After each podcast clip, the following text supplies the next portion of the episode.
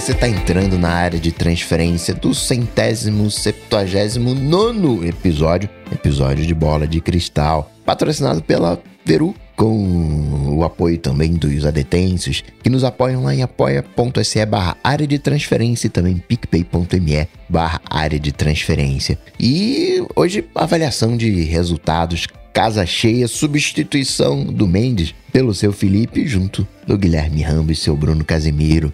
Tudo bom? Beleza. Tudo jóia.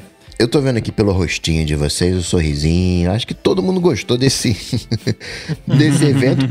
Mas tô sentindo um sorriso especial no seu Rambo. Ele parece mais divertido, ele parece mais brincalhão, mais gamer. Deve ser o meu playdate que chegou aqui, que não tem como você não sorrir olhando para isso, né? Para quem tá vendo ao vivo aqui, eu tô mostrando. O playdate, para quem não sabe, ele é um mini console de games amarelo. É importante falar que ele é amarelo, bem amarelo, inclusive. E não tem como você não sorrir. Olha isso aqui, olha que coisa fofa, né? É muito da hora isso aí, velho. Eu vou deixar uma foto pra gente botar aí na- nas notas do episódio, mas pra quem não, não sabe, não tá por dentro, a Panic, que é uma empresa já de muitos e muitos anos, acho que décadas já de desenvolvimento de software pra Mac, que faz softwares fantásticos, assim, aquela coisa clássica de Mac, bem feito, bem acabado, bonito, é, cheio de detalhes, né? Cuidado, atenção com os detalhes. Virou também uma empresa de games, né? Lançou lá o, o jogo lá do, do, do ganso maldito lá, que fez o maior sucesso. É, eles como, tipo, como se fosse uma homenagem ao aniversário, acho que de 20 anos da empresa, uma coisa assim, muitos anos, eles resolveram fazer um, um brinde, digamos assim, um prêmio, uma brincadeira, né, um presente. Só que isso foi longe demais e acabou virando o Playdate, que é esse console de jogos, e ele tem um recurso diferente, que também estou mostrando aqui, que é essa alavanquinha que eu vou quebrar aqui, tentando tirar. Não, aqui, ó. Que é essa. A crank aqui do lado, que aí você pode girar essa paradinha pra jogar no- nos jogos. Alguns jogos usam ela, outros não, né? Então é um, um acessório, digamos assim, que faz parte da brincadeira. E Animal. ele. Eles quiseram fazer uma coisa que, que vai para um outro lado do que são os jogos casuais hoje em dia, né? Porque é, é um consolezinho, ele tem uma tela hum, preto e branco, literalmente preto e branco, não é tons de cinza, é preto e branco, e só. E ela é um- uma tecnologia, não é e-ink, mas é uma tecnologia que não tem backlight e a, a resolução, a densidade dela é altíssima, assim, então parece que você tá vendo um papel, assim, é, é bem, bem interessante o efeito. E é, são jogos casuais, mas eles foram para outro lado dos jogos casuais que a gente usa no, no celular, por exemplo, que é aquela coisa de pay to play, né? Que você tem que comprar moedinha e tem que comprar um monte de coisa para, enfim, aqueles cassinos que a gente conhece, né? Que são poucos os jogos Uhum. hoje em dia que não são assim. Então, o, o modelo de como funciona a parada ali é, são temporadas. Você começa com uma temporada de jogos e toda semana aparecem dois jogos novos no seu Playdate. Ele baixa automaticamente dois jogos novos toda semana. Você não precisa fazer nada, você não escolhe, simplesmente aparece ali. E aí você Que tem legal. esses dois jogos, você não perde os que você já tinha, né? Você só vai ganhando jogos novos. E aí, quando acabar a temporada, a ideia deles, ao menos, é que eles vão lançar mais temporadas. E aí, essas temporadas você vai comprar, né? A temporada de jogos, digamos assim. Então, você, com a compra do Playdate, você ganha uma temporada de jogos. Eu não sei quanto tempo dura a temporada, se é um mês ou. Enfim, não, não fui a fundo nesses detalhes. Mas é isso, cara. É um brinquedinho muito divertido. É, é de uma empresa que eu admiro, de pessoas que eu admiro. E tô muito feliz de estar com ele na mão aqui. Inclusive, eu tô me sentindo um pouco num clube exclusivo, assim, porque tem amigos meus dos Estados Unidos que ainda não receberam o deles. E eu aqui no Brasilzão já tô com o meu Playdate na mão. É, eu, isso que eu ia comentar, porque eu entrei no site aqui deles pra ver e tá em pre-order ainda, Ah, né? não, então cara, agora versão é ferrou. uma versão exclusiva, né? Você vai receber em 2024, eu acho, se comprar agora.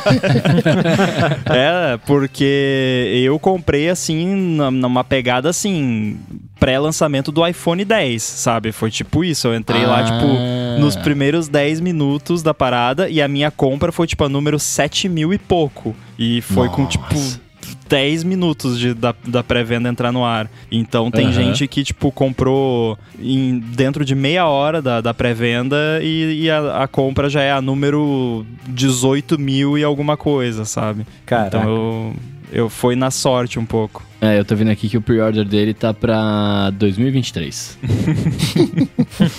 Não é isso. Então tá aí, Vai ó, ser mais fácil comprar o coloco- iPhone novo. Vai, com certeza. É, vai.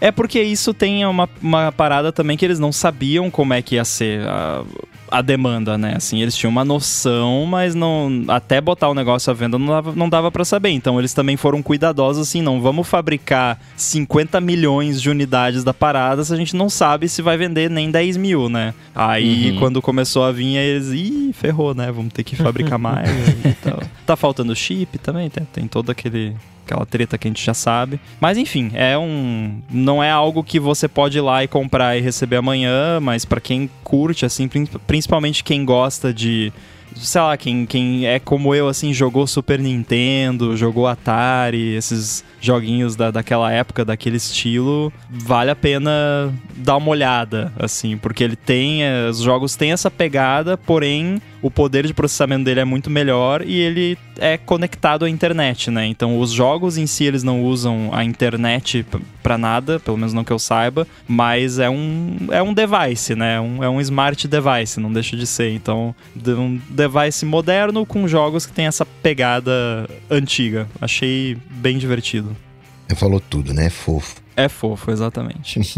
Partindo pros follow-ups, o Bruno Mirra, sobre aquele papo né, da Apple, dos jogos, ele disse que esse é o passo mais importante que a Apple já deu em relação à indústria de games. Portar uma engine, né? Ficou muito mais simples agora com os headers em C++.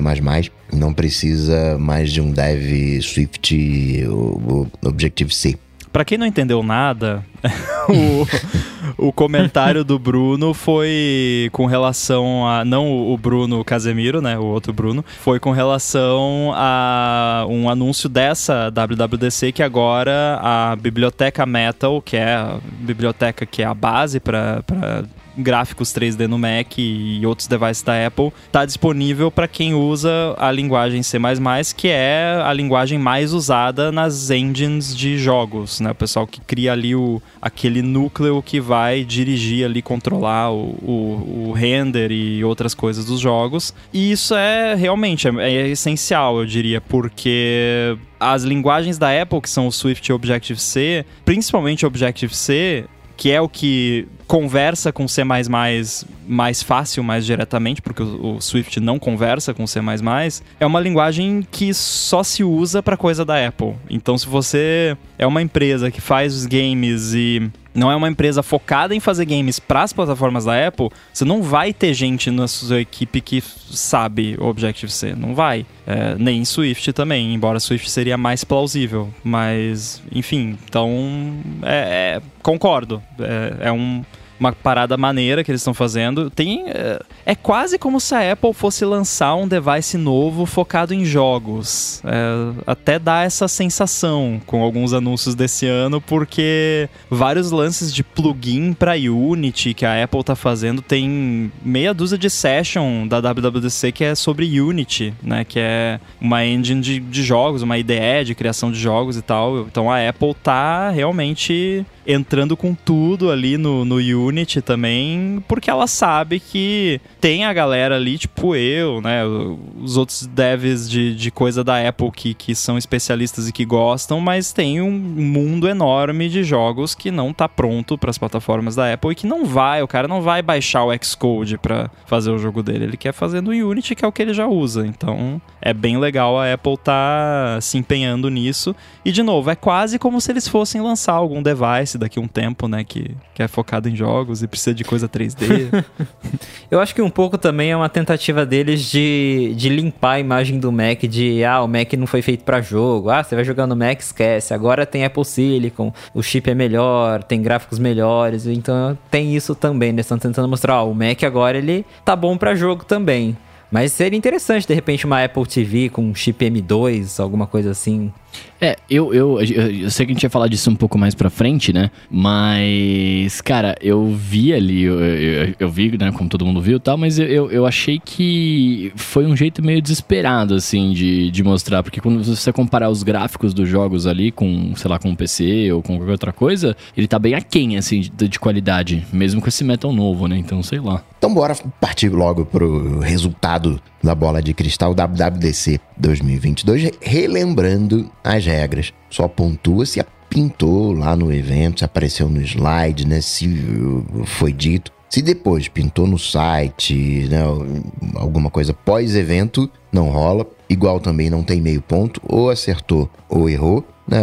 E aquelas rodadas, nas três rodadas, mais aquela rodada que a gente né, fez ali de um, um chute livre. Não tem empate. Se empatar, a gente vai ter que ter um critério de desempate que vai ser o, o acerto mais improvável.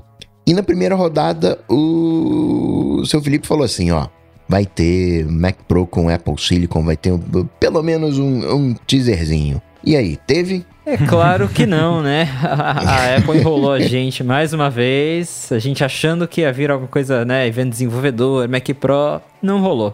É. é até falando sobre isso, eu, eu queria deixar meio decretado aqui no nosso, na nossa parada que o, o meu chute do, do Apple Glass ele sempre vai entrar como chute improvável.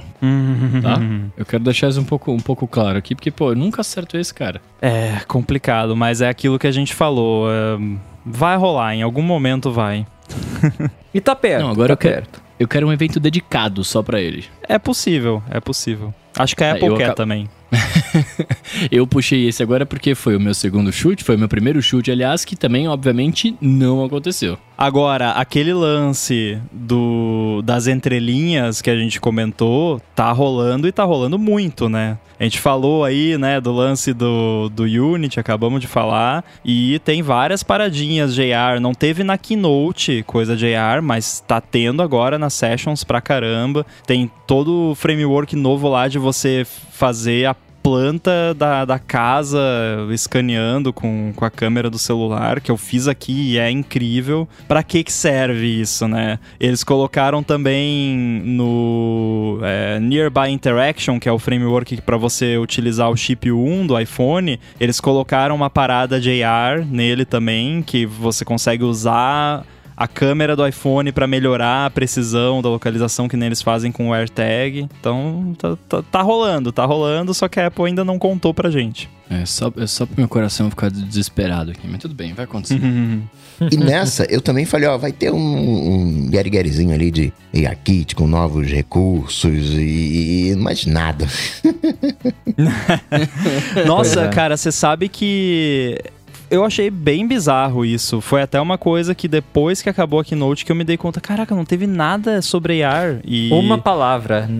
É, bizarro. É, é quase como se a Apple tivesse querendo, tipo, meio que segurar o assunto pra soltar tudo quando eles estiverem, né, prontos para falar do, do negócio lá. Tá muito difícil pro, pro Tim Cook chegar lá e falar de AR sem falar, oh, porque os óculos, opa. o, e e para mim, né, entrou mais uma peça de misteriosa, né, que a gente vai falar já já, que é o, o Stage Manager, que para mim aquilo dali é a interface do Apple View, Apple Glass, whatever, né? Eu me senti no Minority Report, assim, só, deu, deu vontade de pegar a mãozinha, assim, e puxar as coisas, né, ali do, do da lateral, né? Foi o, o mais próximo é. que, que eu vi, mas não fiz. E, e, e, você, Rambo, pontuou nessa rodada? Ó, pra fechar com, com chave de sei lá o que, a primeira rodada, eu falei que algum aspecto da Keynote seria ao vivo e foi, só que não apareceu pra gente, então é. não conta, né? Então não é. pontuei, então a primeira rodada foi maravilhosa, ninguém acertou nada. Tamo bem de chute, hein?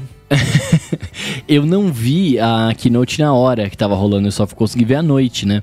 E aí eu comecei a ver um, um, uns comentários no Twitter e tal, dessa parte ao vivo, né? Tipo assim, do palco ali e tal com a galera. Eu falei, nossa, os caras fizeram um negócio ao ar livre, que animal. E aí eu assisti a keynote inteira esperando aparecer essa parte. Uhum. E não teve, só que eu falei, cara, cadê esse negócio? E acabou. Não, eu falei, Ué, foi só pra quem tava lá. Inclusive, foi, um, eh, foi a primeira vez é, assistindo uma keynote da Apple que eu tive que parar de olhar Twitter e, e até o Slack do 9 to 5 Mac lá, porque você não podia se dar esse luxo, né, Felipe? Que você tinha que escrever, É, mas eu é. podia. Nossa, eu fiquei, eu fiquei muito triste, porque eu tava lá assistindo aí do nada os caras no Slack no Twitter. Ah, M2, M2. Eu falei, que M2? É, tipo, tá, a- o slide tava na tá parte atrasado. do iOS ainda pra gente, É. e no Twitter já tinha foto do telão lá mostrando o chip M2, tipo, tava com lag violento, sabe? Pior que jogo de futebol com lag, assim, que é de, sei lá, 20 segundos, não, era tipo lag de 5 minutos. Então eu parei de, de assistir, de- quer dizer, parei de assistir Twitter e Slack, essas coisas, fiquei só no, no vídeo mesmo, porque é chato, né? Tipo, você tá ali, aí você vê, aí você para de prestar atenção no que tá passando pra ver, ih, mas vai ter o M2, né? Então, é. Eu lembro que isso acontecia quando a galera tava lá, quando era ao vivo de fato, acontecia também, tipo, de algum jornalista twittar, né, antes de aparecer no vídeo, mas era tipo 10 segundos antes, não era 5 minutos, né? Então, pra quem É, o tava tava escrevendo, bem foi grande. mó divertido, né, Felipe? Foi divertido, né? Opa, nossa, estragou toda a experiência ali de assistir. Teve que assistir de novo, né? É, completamente. Não, pra quem cobre, não, não tem condição, porque você para pra escrever, daí você já perde o que tá rolando e tive que assistir tudo de novo. Nossa, eu nunca me esqueço.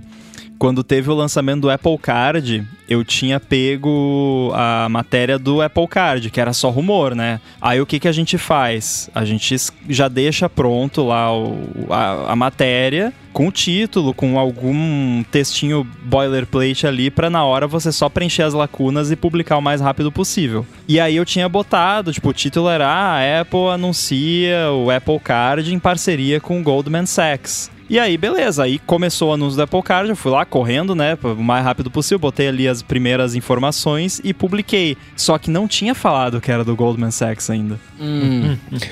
Aí teu, teve uns 30 segundos de pânico, assim, pensando, será que eu edito? Será que eu deixo? Será que eu edito? Será que eu deixo? aí a mulher falou, Goldman Sachs. Aí eu, ufa, vai, É, fica assim o evento tem dessas. É tenso, é tenso, pessoal. Não é fácil, não. não ah, é blogueiro aí, é só escrever. Não, não é ah, fácil. não é, né? Não. Segunda rodada, então. E aí na segunda rodada o Bruno puxou widgets interativos. Teve? Não. Não teve, né? Infelizmente. Teve o widget, mas não foi interativo. É, teve muito Quem widget, sabe ano que vem. Quem sabe ano que vem. E aí na sequência eu falei, ó, vou- eu- esse macOS 13 vai ser o Snow Leopard sem maiores novidades. E aí eu não sei, né? Teve um aplicativo reformulado, os ajustes, completamente com cara de iOS e o Stage Manager. Pra vocês, isso é uma grande novidade? Olha, é, é bem complicado, porque assim, o que é uma gran... sem grandes novidades, né? Tipo, é uma grande novidade? Talvez não, mas assim, não, não teve um foco em performance, em coisa. Eu acho que o espírito da versão Snow Leopard não está no macOS Ventura. É. O que, que Porque vocês o? Snow Leopard era declaradamente, eles falavam, né? Tipo, a É, gente fez pra melhorar Não tem a recurso performance. novo. Não tem, recu- né? É. não tem sensor Igual novo. eles fizeram, é, igual eles fizeram, se eu não me engano, no, no El Capitan, alguma, alguma versão aí, eles também fizeram, né? Tipo, ó, essa versão aqui é, É. pra performance. E não, não teve essa menção na Keynote. Concordo que o macOS Ventura não é, né? Ah, né? Tanto é que eu tinha dito que se fosse só o lance das preferências, né? co- Contava como sem grandes novidades. Mas aí eu não sei, eu fico por vocês. Eu acho que eu não pontuei. Bruno. Ah, então se você acha que não, então tá falando. É, porque realmente não, não foi uma parada. Não teve o espírito de Snow Leopard, né? De tipo, ah, isso aqui nós, esse ano nós vamos focar Uhum. em né, melhorias e tal. Teve o Stage Manager que. Que fizeram pro iPad, né? Mas. uh, eu, eu super acho. A gente pode até falar mais depois, mas eu super acho que foi uma parada que, tipo, eles prototiparam no Mac pensando em- no iPad OS. E aí, como eles já tinham feito no Mac, aí, ah, então lança no Mac também. né? Tem muito é, cara porque, foi, disso. porque tá, é igualzinho, né, cara, assim, a- a- É. o modo de usar e tal. Inclusive, bom, de- depois a gente fala. É, depois a gente fala. Mas indo nessa linha aí de, de reformulação e etc, né, de, de, de, de ajustes tal, que o Coca até comentou, o Rambo falou que o, a preferência do sistema do macOS 13 ia receber um design novo e isso Fui rolou, salvo né? pelo slide, porque não falaram, apareceu. Pois é. Lá no cantinho, segundos assim. no cantinho pequenininho ali. E eles nem falam, tipo, nova, né? Eles só botaram System Settings. E aí tem o, o screenshot. Então, aí, quando eu vi isso, eu, eu ufa, que alívio. Tá pelo menos um ponto. Inclusive, que fique registrado é o primeiro ponto desse jogo. Primeiro ponto. É, eu fui no- nos widgets na tela bloqueada e aconteceu, né? Pelo menos no iPhone aconteceu. No Aconteceu. iPad não rolou, mas a gente esperava mais pelo iPhone, né? Até comentei que seria um caminho aí pra tela always on do iPhone 14, ter essa nova lock screen e veio aí widgets na tela bloqueada, que são basicamente as complicações do Apple Watch, né? Mas É no iPhone. Mas Teve até um, finalmente. um- Teve um site aí que publicou que tem um negócio de al- Always On lá, né? No, no iOS 16. que é, apareceu um tal de lá. 95 Mac aí. É, pois é. Então, tá, para mim tá bem evidente isso. A forma até como eles funcionam, o próprio visual deles tá gritando assim, né? Ó, vai ter tela always on no, no iPhone. Então, tá, tá vindo, tá vindo, vai ter. Agora, isso não ter no iPad eu acho uma sacanagem, viu? Cara, Porque pra mim, é- cara, vai ser. Vai ser igualzinho foi o, o lance Exato. dos widgets no, no, É, no- eu pensei no a mesma coisa. Eu juro, cara, que quando eu vi eles anunciando pro iPhone, na hora eu já pensei, não vai ter pro iPad, vai ser que nem os widgets, só, só ano que vem. É, e se você parar pra pensar, assim, beleza, eu entendo o que, que eles querem dizer quando você tem os widgets interativos. No, interativos não, quando você tem widgets na tela do iPhone, porque no iPad ele é muito maior. Teoricamente você fica muito menos tempo na tela Pô, bloqueada mas do é um belo dashboard, né? Mas é isso que eu ia comentar agora, exatamente. Ele é um. Mas sabe por que que não tem no iPad? Não é só porque é, daria mais trabalho pra fazer, é porque não vai ter iPad com tela always on. Também. Né? Porque, tipo, eu, eu acabei de falar, é um belo dashboard, né? Mas você não vai deixar o iPad com a tela bloqueada ligada ali parado. Nem tem como fazer isso, É. né? Mas o iPhone com a tela always on ali em cima da mesa, fica ali a temperatura, né? Essas coisas. Então, tá, tá na cara que foi Mas, feito pra é. isso. Mas é, é- é- achei isso um pouquinho sacanagem, porque não dá nem pra mudar a fonte ali do, do relógio, né? Que é se você É. ter essa opção no iOS. Pois é. Ele fica ali com o padrão e é isso. O wallpaper maneiro lá e tal, né? Com as Pois é. camadas, pelo menos isso. ah, eu né? tenho uma reclamação, eu, eu vou- faço mais pra frente. Depois, depois, é, no- quando a É. gente falar do, do assunto em si. E aí, na sequência, na terceira rodada, para abrir, eu falei que teria um novo modo de multitarefa no iPad OS e acho que rolou. Chablau, pontuado. Não, se tem chute na mosca, é esse, né? Porque é exatamente o que, o que veio, né? Um novo modo de multitarefa no, no iPad. E aí depois, Rambo, você falou que ter- teria melhorias no suporte a monitores externos no, no iPad e sumiu barra preta, né? Pois é, pois é. Inclusive, eu, eu, eu dei um exemplo. Poder rodar um app lá no monitor externo, interagir com o teclado, com o mouse, que foi o que rolou. Rolou muito. Graças a Deus, né? Rolou muito, exato, exato. É, é bom saber. A gente fala mais pra frente, mas só, só uma, um spoiler pra mim. Gostou ou não gostou? Ah, não, vamos falar. Não, não, não vou dar spoiler. Eu sei que você tá ansioso, mas você vai ter que esperar. Esse assunto vai render. Vai. E Felipe, o, o seu chute era que os mostradores antigos do Apple Watch seriam atualizados para os modelos novos. Foram? Na minha opinião, o Felipe pontua. Não foram todos, não foram todos, né? Mas eles falaram na Keynote, né? Estamos É. lançando novos mostradores e atualizamos alguns antigos pra, pra ter É. complicações mais modernas e, e coisas assim. É, é pontua, Uhum. pontua. E Bruno, pintou né, o- esse seu chute de Apps Pro, né, o Logic e o Final Pintou, Cut? pintou, claro que pintou, pintou sim, cara. Tem que ser rodada que todo mundo pontua, pintou, pintou. Não tô brincando, não, não, não aconteceu, não aconteceu, obviamente que não aconteceu. Se teve uma coisa que não aconteceu, foi isso. Então nem menciona nada disso, né? E na quarta rodada abriu o Rambo falando dos novos recursos de áudio, melhorias no áudio espacial e ou novos recursos né, no, no, no HomePod, barra AirPod. E eu acho que tem, né? Eu acho que pontuou. Tem até scan de orelha agora, né? Tem. Pelo que eu entendi. Rola, se você rolar na pauta no screenshot ali do, dos recursos do iOS 16, tá ali Personalized Spatial Audio. Tá no, no slide É, ali. Mas então... tá no slide, né? Eles não falaram, é isso que eu ia comentar, mas Eu não slide, lembro, caras não eu não lembro se É. eles falaram. Pode ser que eu fui salvo pelo slide de novo. Mas enfim, tá no slide. Inclusive, eu não consegui fazer essa- esse negócio funcionar comigo ainda, porque é esquisito. Você tem que escanear a sua orelha com o iPhone. Você não tá vendo o iPhone. Como é que eu sei se eu tô É É com bem iPhone que você tá escaneando com a orelha? Eu Sim, eu achei que você ele usa o a câmera ele- True Depth. É, que ele faz tipo um mapa 3D do, do, do buraco da sua orelha, sabe? Aí você tem que ficar com o seu iPhone virando ele assim, contorcendo assim o, o braço, é muito bizarro. Eu não consegui fazer ainda. Na primeira vez eu achei que era porque o cabelo tava em cima tapando a, a orelha, daí eu tirei assim e tal, não rolou. Acho que só o Adorno que conseguiu fazer isso.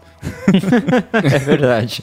Pra mim apareceu no beta a, a, a opção lá, e aí na hora que eu apertei pra falar, tipo, venha, ele minimizou e nada aconteceu. Então eu falei, bom, depois eu reinicio Mas você pode configurar nos ajustes lá. Não precisa Ah, ir por pode esse crer, caminho. Pode crer, é verdade. E Felipe, pintou um novo modo de economia de energia no Apple Watch? Não veio aí, tava esperando, até porque o próprio Mark Gurman, né, comentou que Então, tanto sobre veio. esse modo de pouca energia. É, Eu, pelo menos, eu instalei o beta e eu não achei nada sobre nenhum modo de pouca energia. Então, é, é- Precisa ficar muito claro aqui que essa semana é uma semana com uma densidade de, de conteúdo absurda, principalmente para quem é desenvolvedor. para quem é desenvolvedor, podcaster e, e blogueiro, que nem eu, então é vezes 10. Eu vi alguma coisa disso. Eu não sei se foi fuçando no iOS, eu não sei se foi algum tweet, eu não sei se foi alguma session. Eu vi alguma coisa de economia de energia no Apple Watch, não sei dizer ao certo. Vou dar mais um, amanhã eu vou dar uma olhada. De qualquer forma, você não pontua porque não foi falado na É, Keynote, é, não foi nada. falado nada. Mas, enfim, eu, eu, E também, assim, eu Ah. instalei o beta num Series 4, que eu não quis instalar o beta no meu principal, eu peguei um Apple Watch antigo que instalei. Talvez se tem alguma coisa, pode ser que seja só pros mais novos. Mas, Assim, no que eu clube olhei do assim... múltiplos Apple Watches, também sou desse múltiplos clube. Apple Watch, é. Eu tenho de dia e o de noite. Eu tenho essa impressão de, de alguma coisa no modo de economia de energia também, que nem o Rambo. Mas não sei. Mas não foi falado de qualquer é, forma. na Keynote não teve.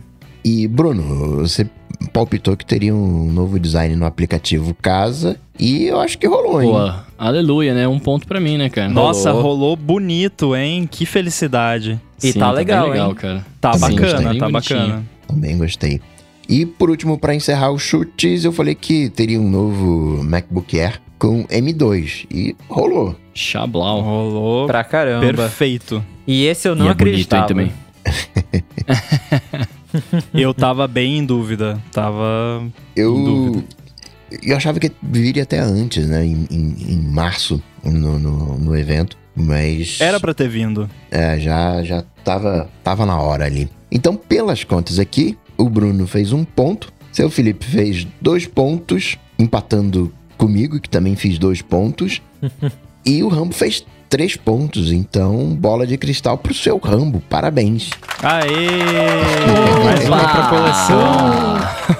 Eu acho vou que o uma. SEO vai mudar, hein? Quando procurar lá o vencedor do bola de cristal no Tá Google, colando, vai tá- começar. tá, colando, tá colando, É. tá colando. Tá subindo no, no ranking lá. Agora, eu Maneiro. vou falar pra vocês que eu fiquei muito satisfeito com essa WWDC. Né, Sabe quando termina, assim, fica aquela, aquela boa sensação? Assim, no geral, eu, eu gostei do que vi, gostei do, do que rolou. Claro, a gente sempre quer mais, e, e- mas no geral, achei que foi um, um bom evento. É, eu tive a sensação parecida. Usando a analogia de, de satisfação de com, digamos, com comida, na verdade eu comi demais, né? Porque é, é, foi uma WWDC muito. Está sendo, né? Uma WWDC muito densa pra developer. Tanto é que, tipo, eu vi, sei lá, umas cinco sessions até agora, e aí testei algumas coisas, e vai sobrar coisa pra eu a- analisar aí por meses. Então, é coisa pra caramba. E é assim que tem que ser mesmo. A WWDC tem que ser focada na gente, né? Com recursos pros usuários, mas com oferecimentos, né, para os developers. Eu gostei de uma coisa que eu reparei nessa WWDC e que também já eu já venho reparando algumas WWDCs que era comum no passado a Apple chegar na WWDC, anunciar um monte de coisa mó maneira, tipo, widgets na tela de bloqueio, esse negócio novo aqui da, da carangueja, o shortcuts tem não sei o que e tal, quando nem tinha shortcuts, mas enfim, vários recursos maneiros. Aí chega nas sessions, ah, beleza, cadê a API pra, pro negócio lá?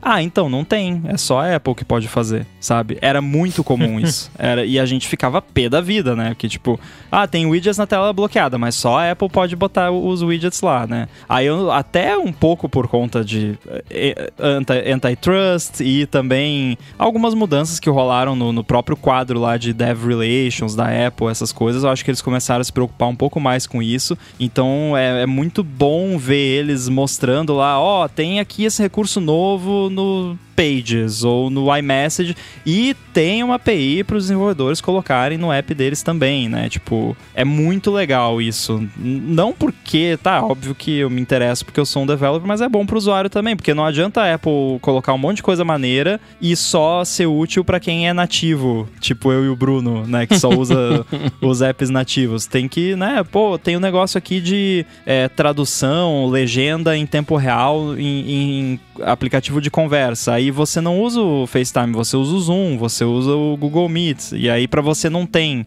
né? Claro que esses apps vão ter que implementar, mas pelo menos se eles quiserem, eles podem, né? Aí daqui uns dois anos eles implementam, mas pelo menos eles implementam, né? É, então isso é uma parada que eu, eu tenho achado muito legal das WWDCs mais recentes e acho que não sei se teve alguma coisa assim nessa WWDC que a Apple anunciou de recurso que não tem uma forma de nós desenvolvedores integrarmos nos nossos apps. E isso eu acho muito maneiro. Eu confesso que eu fiquei bem feliz também, cara. E, e foi uma, uma WWDC que eu terminei é, é, assistindo é, é, no final dela, né? Tipo, eu terminei com, com um lance de tipo, caramba, eu tava esperando menos, sabe? Assim, eu tava esperando menos. Porque eu tava esperando o lance do óculos, claro, mas além do óculos, eu não esperava que fosse ter, tipo, coisas que fossem me chamar tanto atenção, né? Como algumas coisas que vieram, tipo, multitarefa, por exemplo. Então, eu falei, caramba, beleza. Né? Fiquei triste porque não teve óculos, mas ao mesmo tempo eu fiquei feliz porque tiveram coisas que me, me chamaram bastante atenção. Então, porra, da demais. É, foi engraçado que já tava quase em uma hora já de evento e os eventos recentes da Apple têm sido mais curtos, assim, de uma hora, mais ou menos. E eles estavam, tipo, na metade do iOS ainda, não tinha nem... É. Não tinha mal começado. Eu olhei pro relógio e falei, caraca, que né, quantas horas vai durar esse negócio. E é engraçado porque passa super rápido. Teve um lance lá que foi um, um mega anúncio, uma, que para vocês não faz a menor diferença, mas para mim fez, que foi um lance que passou assim, tipo, foi um piscar de olhos, a maioria da galera nem percebeu. Eu que tava ligado, que eu acho que foi o Craig que comentou: ah, agora tem o App Intents pra integrar com o Swift, os shortcuts e tal. E aí eu, caraca, eu não preciso mais usar aquele arquivo nojento lá do, do Xcode que eu odeio. Que maravilha, né? Então é, coisinhas assim, né? Micro informações que você tem que pescar rápido ali porque passa correndo, né? Então foi bem, bem cheia de conteúdo, né? E você, Felipe, ficou contente, satisfeito? Fiquei, fiquei bastante. Embora não teve Mac Pro, né, não teve óculos, mas foi um evento legal. E achei mais interessante que a WWDC do ano passado. É questão de apresentação mesmo. É, do ano passado achei bem morna, tanto pelas novidades quanto a própria a keynote, ela não tava num ritmo muito legal. Tem umas keynotes que elas são mais cansativas e tem umas que você se empolga mais assistindo. Acho que essa foi uma delas em que você se empolga, até porque teve, já começou ali com aquele vídeo mostrando a nova lock screen, aí depois já veio a pois intro é. do, do, do, novo MacBook Air. Então são coisas assim que você fala, nossa, que legal. Então, gostei. O saldo do evento foi positivo, mesmo não tendo algumas coisas que a gente estava esperando. E você acredita que definiu bem a tela de início né, nova, que são os, as complicações barra watch faces do Apple Watch, né? Para quem não tem Apple Watch, isso chega ali no, na tela de bloqueio. Até porque muita gente, um, não tem o, o Apple Watch, acaba vendo as horas no, no próprio iPhone. E bacana ter essa personalização, já começou com isso, com as pessoas que eu conversei. Uh, foi a coisa que mais chamou a atenção, essa personalização. É que nem aquela coisa da edição da tela de início. É uma bobeirinha, entre aspas, mas o Fortnite faz grana é com roupinha, né? É com personalização. Uhum. E o que eu mais gostei confesso, é poder colocar o relógio atrás do, do sujeito na foto. Isso achei Ficou incrível isso. É. Eu achei demais. Não, é bem legal, é bem legal. Inclusive, você falou, né, da- das pessoas e tal. Eu tava hoje numa sala de espera e aí eu tava mexendo no, no iPhone e a pessoa que tava do meu lado perguntou, assim, nossa, como é que você fez isso, né? Da, da- E não é a primeira vez que acontece isso, né? Já aconteceu em anos anteriores. Acho que quando tinha os widgets também aconteceu de alguém me perguntar, assim, né? E, e aí você vê o que chama atenção, né? Da, do usuário comum, assim, né? É, a pessoa vê ali a tela bloqueio, porque é chamativo. Eu coloquei aquela. Aquele fundo que são aquelas ondinhas e eu deixei aquele horário bem bold, né? Bem grandão, bold, assim, que eu achei bonito. E então você abre a tela de bloqueios, você vê de longe, assim, né? Na- se fosse um chute, né, que a gente fala às vezes, não, você tem que ver de longe que tá diferente. Esse é um deles, né? Tipo, você vê metros de distância, você consegue ver que tá diferente, né? Ficou, ficou bem legal. E esse lance da customização e tal, eu até brinquei e eu não acredito, eu fiquei decepcionado comigo mesmo depois, porque o Widget Smith, né? O, tem o Widget Smith, tem o e tem o Watch Smith, que é do David Smith, né? O desenvolvedor. E aí eu falei que ele ia fazer, né? O, o Lock Screen Smith. Eu não acredito que eu não pensei em Locksmith, né? Duh. Com certeza ele vai fazer o Locksmith, né? No, quer dizer, eu acho que vai, né? Inclusive o Felipe chamou de complications e a Apple não tá chamando de complications porque não é um relógio, mas são complications na, na prática. Quando você cria lá, é, você consegue, inclusive, eu não, ainda não assisti a sessions disso, mas pelo que eu vi o pessoal comentando, você consegue usar o mesmo código. Inclusive, que você faz a sua Hum. complication do, do Watch, você Bacana. pode usar o, o mesmo código para fazer o widget da tela bloqueada, que é essencialmente a mesma coisa. Então, vai ser bacana isso. E é, e é muito claro, né, como que a Apple, ela, ela se inspirou, né, no Apple Watch, porque não só pelas, pelos widgets que são complicações, mas o esquema de você poder criar vários, e aí você segura na tela, você pode alternar entre eles, eu achei isso muito genial.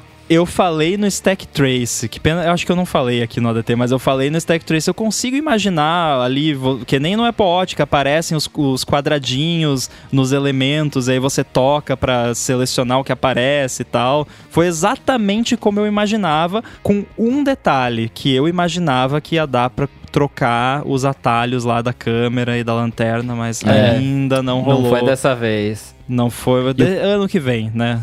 Ano que e eu vem. confesso que isso foi uma coisa que me chateou, porque eu, eu gostaria muito que desse pra você colocar outras funções ali, saca? Sim, sim. É porque faz sentido, né? Se você pode customizar a tela toda agora, Uhum. né? Podia. Mas imagino que é uma parada que não deu tempo deles pensarem, provavelmente vai rolar em algum momento, né? Não, não tem Sim. como ficar assim pra sempre. Agora, eu quero saber o- a opinião do seu Felipe em relação às novas notificações acumuladas na parte de baixo da tela. Né? Assume-se que na tela de, de bloqueio você vai ter uma série de widgets para os widgets não ficarem brigando com as, nessas complicações, não ficarem brigando com as notificações. Deixa ali na barrinha, acumula tudo ali, junta tudo ali. O que, que você achou? É por ergonomia também, né?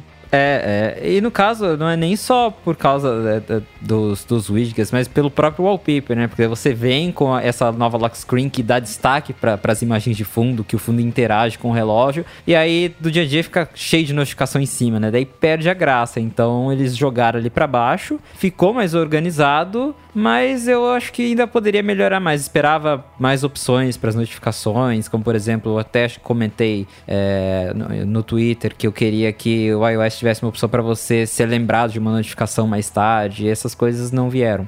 Mas a apresentação ali ficou melhor, e eles também apresentaram um, um card, né? Eu esqueci o nome agora da, da API, o Rambo talvez lembre, É, que você Live Activities, eu acho, né? isso, Live Activities, que você pode é, mostrar, por exemplo, o carrinho do Uber vindo, para você não ter que ficar recebendo aquelas notificações todas. Você já vê ali só um único cardzinho, e a hora que o carrinho chega, já some e você para de receber as notificações. Isso eu achei bem bacana. Entrega de comida, né? Que você fica. Ah, Sim. Entrega de comida. Fulano, fulano chegou no restaurante. Fulano está esperando seu pedido. Fulano saiu pra entrega. Faz, fulano vai chegar em cinco minutos. Fulano chegou. Nossa, é, sabe, né? E vai ser muito bom, porque aí fica uma timelinezinha ali, ó, tá preparando, a pessoa buscou, a pessoa saiu, né? Ah, o, o iFood eu tenho esperança que vai implementar isso aí. O Rap, acho que nu- nunca, né? Não, Mas- esquece. mas enfim, é outras coisas, tipo Uber, aquele app lá, esse com certeza vai implementar. Aquele app, o Flyry, que é de acompanhar o, o voo, aquele vai ser Ah, maravilhoso, sim. porque ele Vai. ficava, uma- tipo, ah, o, o piloto registrou o plano de voo do seu voo. Tipo, tá, legal, né? Mas assim, né, ficaria muito legal ali, um, ó, o portão de embarque é esse, e se mudar, você só recebe uma cutucadinha, você olha, já tá ali, né? Não precisa ficar abrindo.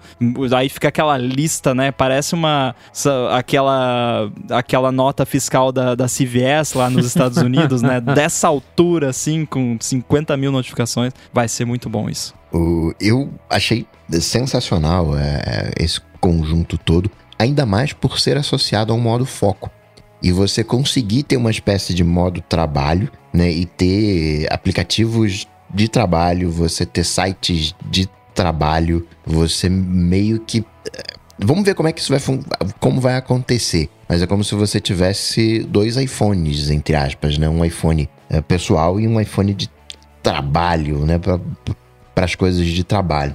Vale lembrar que esse recurso do Live Activities, ele não vai estar disponível no iOS 16.0. Ele é algo que a Apple já anunciou, mas que ela já anunciou que vai vir depois e não tem nem a API ainda para os desenvolvedores. Então, é, eu vi o pessoal falando no chat ali para pedir Uber para testar, não adianta porque não vai ter, porque é, primeiro que nem tá ainda no iOS, segundo que os apps precisam implementar e lançar atualização com suporte a isso, né? Então é uma parada que vai demorar um pouquinho. Agora, esse lance dos focos é fantástico e é incrível como de um ano pro outro expl- es- expandiu completamente a- o, o, o alcance do recurso, porque no ano passado era aquele lance, ah, esconde aplicativo, né, notificação e tal, e agora é o sistema inteiro. O sistema inteiro pode ser totalmente modificado com os focos, inclusive os apps. Não só os apps da Apple, mas também os apps de terceiros. Então você vai poder esconder mensagem de trabalho no mail quando você tiver com foco pessoal, por exemplo, ou vice-versa. E aí você expande para qualquer app, tipo, ah, você tem, você usa o Slack, aí você tem lá um workspace lá que é de trabalho e um que é de diversão ou de, ou de alguma outra coisa. Você pode, né, se o Slack implementar, imagino que um dia, daqui uns 5 anos eles vão, você vai botar lá o foco, vai poder ocultar. Eu já pensei, por exemplo, no AirBuddy, né, ah, de repente tem um device ali que o cara não quer que apareça na lista ali quando ele tiver com um foco de trabalho, ou ele não quer que venha a notificação de bateria quando ele tiver com foco X ou com foco Y, que atualmente é só é, tá com algum foco ligado ou não, né? Essa era o nível de detalhe que a gente tinha acesso até agora. E agora não, agora você consegue especificar exatamente assim, né? Ah, não, durante o meu foco de trabalho, eu quero que essa essa pessoa, eu quero e-mails dessa caixa de entrada, tudo isso você vai conseguir customizar. Fantástico. É, va- vale lembrar também que o, a gente falando de modo foco, que ele também é integrado com a nova lock screen. Você pode criar, por exemplo, uma tela de bloqueio para o seu modo pessoal, uma diferente, com uma imagem diferente, widgets diferentes para o seu trabalho, um para hora de dormir. Então isso também ficou bem bacana. É. Muito bom. Esse é bem o meu uso de Apple Watch, né? Eu tenho as watch faces de acordo com aquilo que eu tô fazendo, né? E tem que ter, né? O Rambo tava lá na sala de espera, tava bisurando lá a tela de- bloqueada dele. O que, que esse cara tá fazendo aí? Vamos espiar as mensagens dele. Pois é, pois é. Ah, teve uma parada que não apareceu na Keynote, mas que vale fazer uma menção honrosa aqui, que é haptics no teclado. Eu liguei e já me apaixonei. Não, se eu Tô digito adorando. agora no iPhone sem isso, eu já parece que tá quebrado o teclado. São coisas que encaixam bem no, no cérebro, né? Eu tô muito curioso É. pra ver também o, o ditado, né? Como é que não vai funcionar em português num primeiro momento, mas eu acho que a interação por voz, ela é. Eu uso muito o ditado. E essa interação por voz, para mim, me ganha, né? É você poder editar, pegar aquela parte ali, tá mais integrado ao teclado em si, propriamente tal, e não ser um, um substituto do, do teclado. Pena que vai demorar um pouquinho para chegar.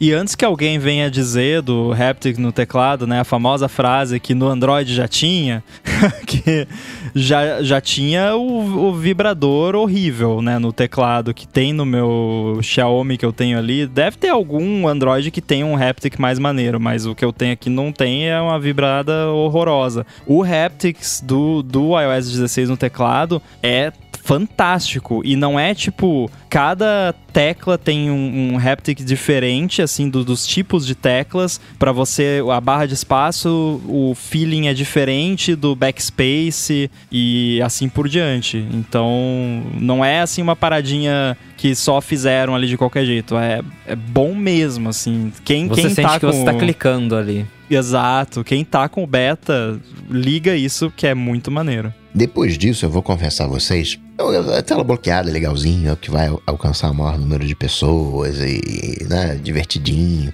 Mas teve uma coisa que me ganhou, mais do que fotos, que eu acho que também a questão de fotos vai mexer com muita gente. Foram as. É chave e senha? Como é que tá a tradução do, do Passkey? Ah, tem tradução? É, é tão novo é, isso. No, no, site da Apple, acho que é alguma coisa assim. Eu acho que é chave e senha, alguma coisa assim. Eu... Chave e senha, quase certeza que é isso. Que é a maneira que a Apple tá querendo substituir o uso das senhas.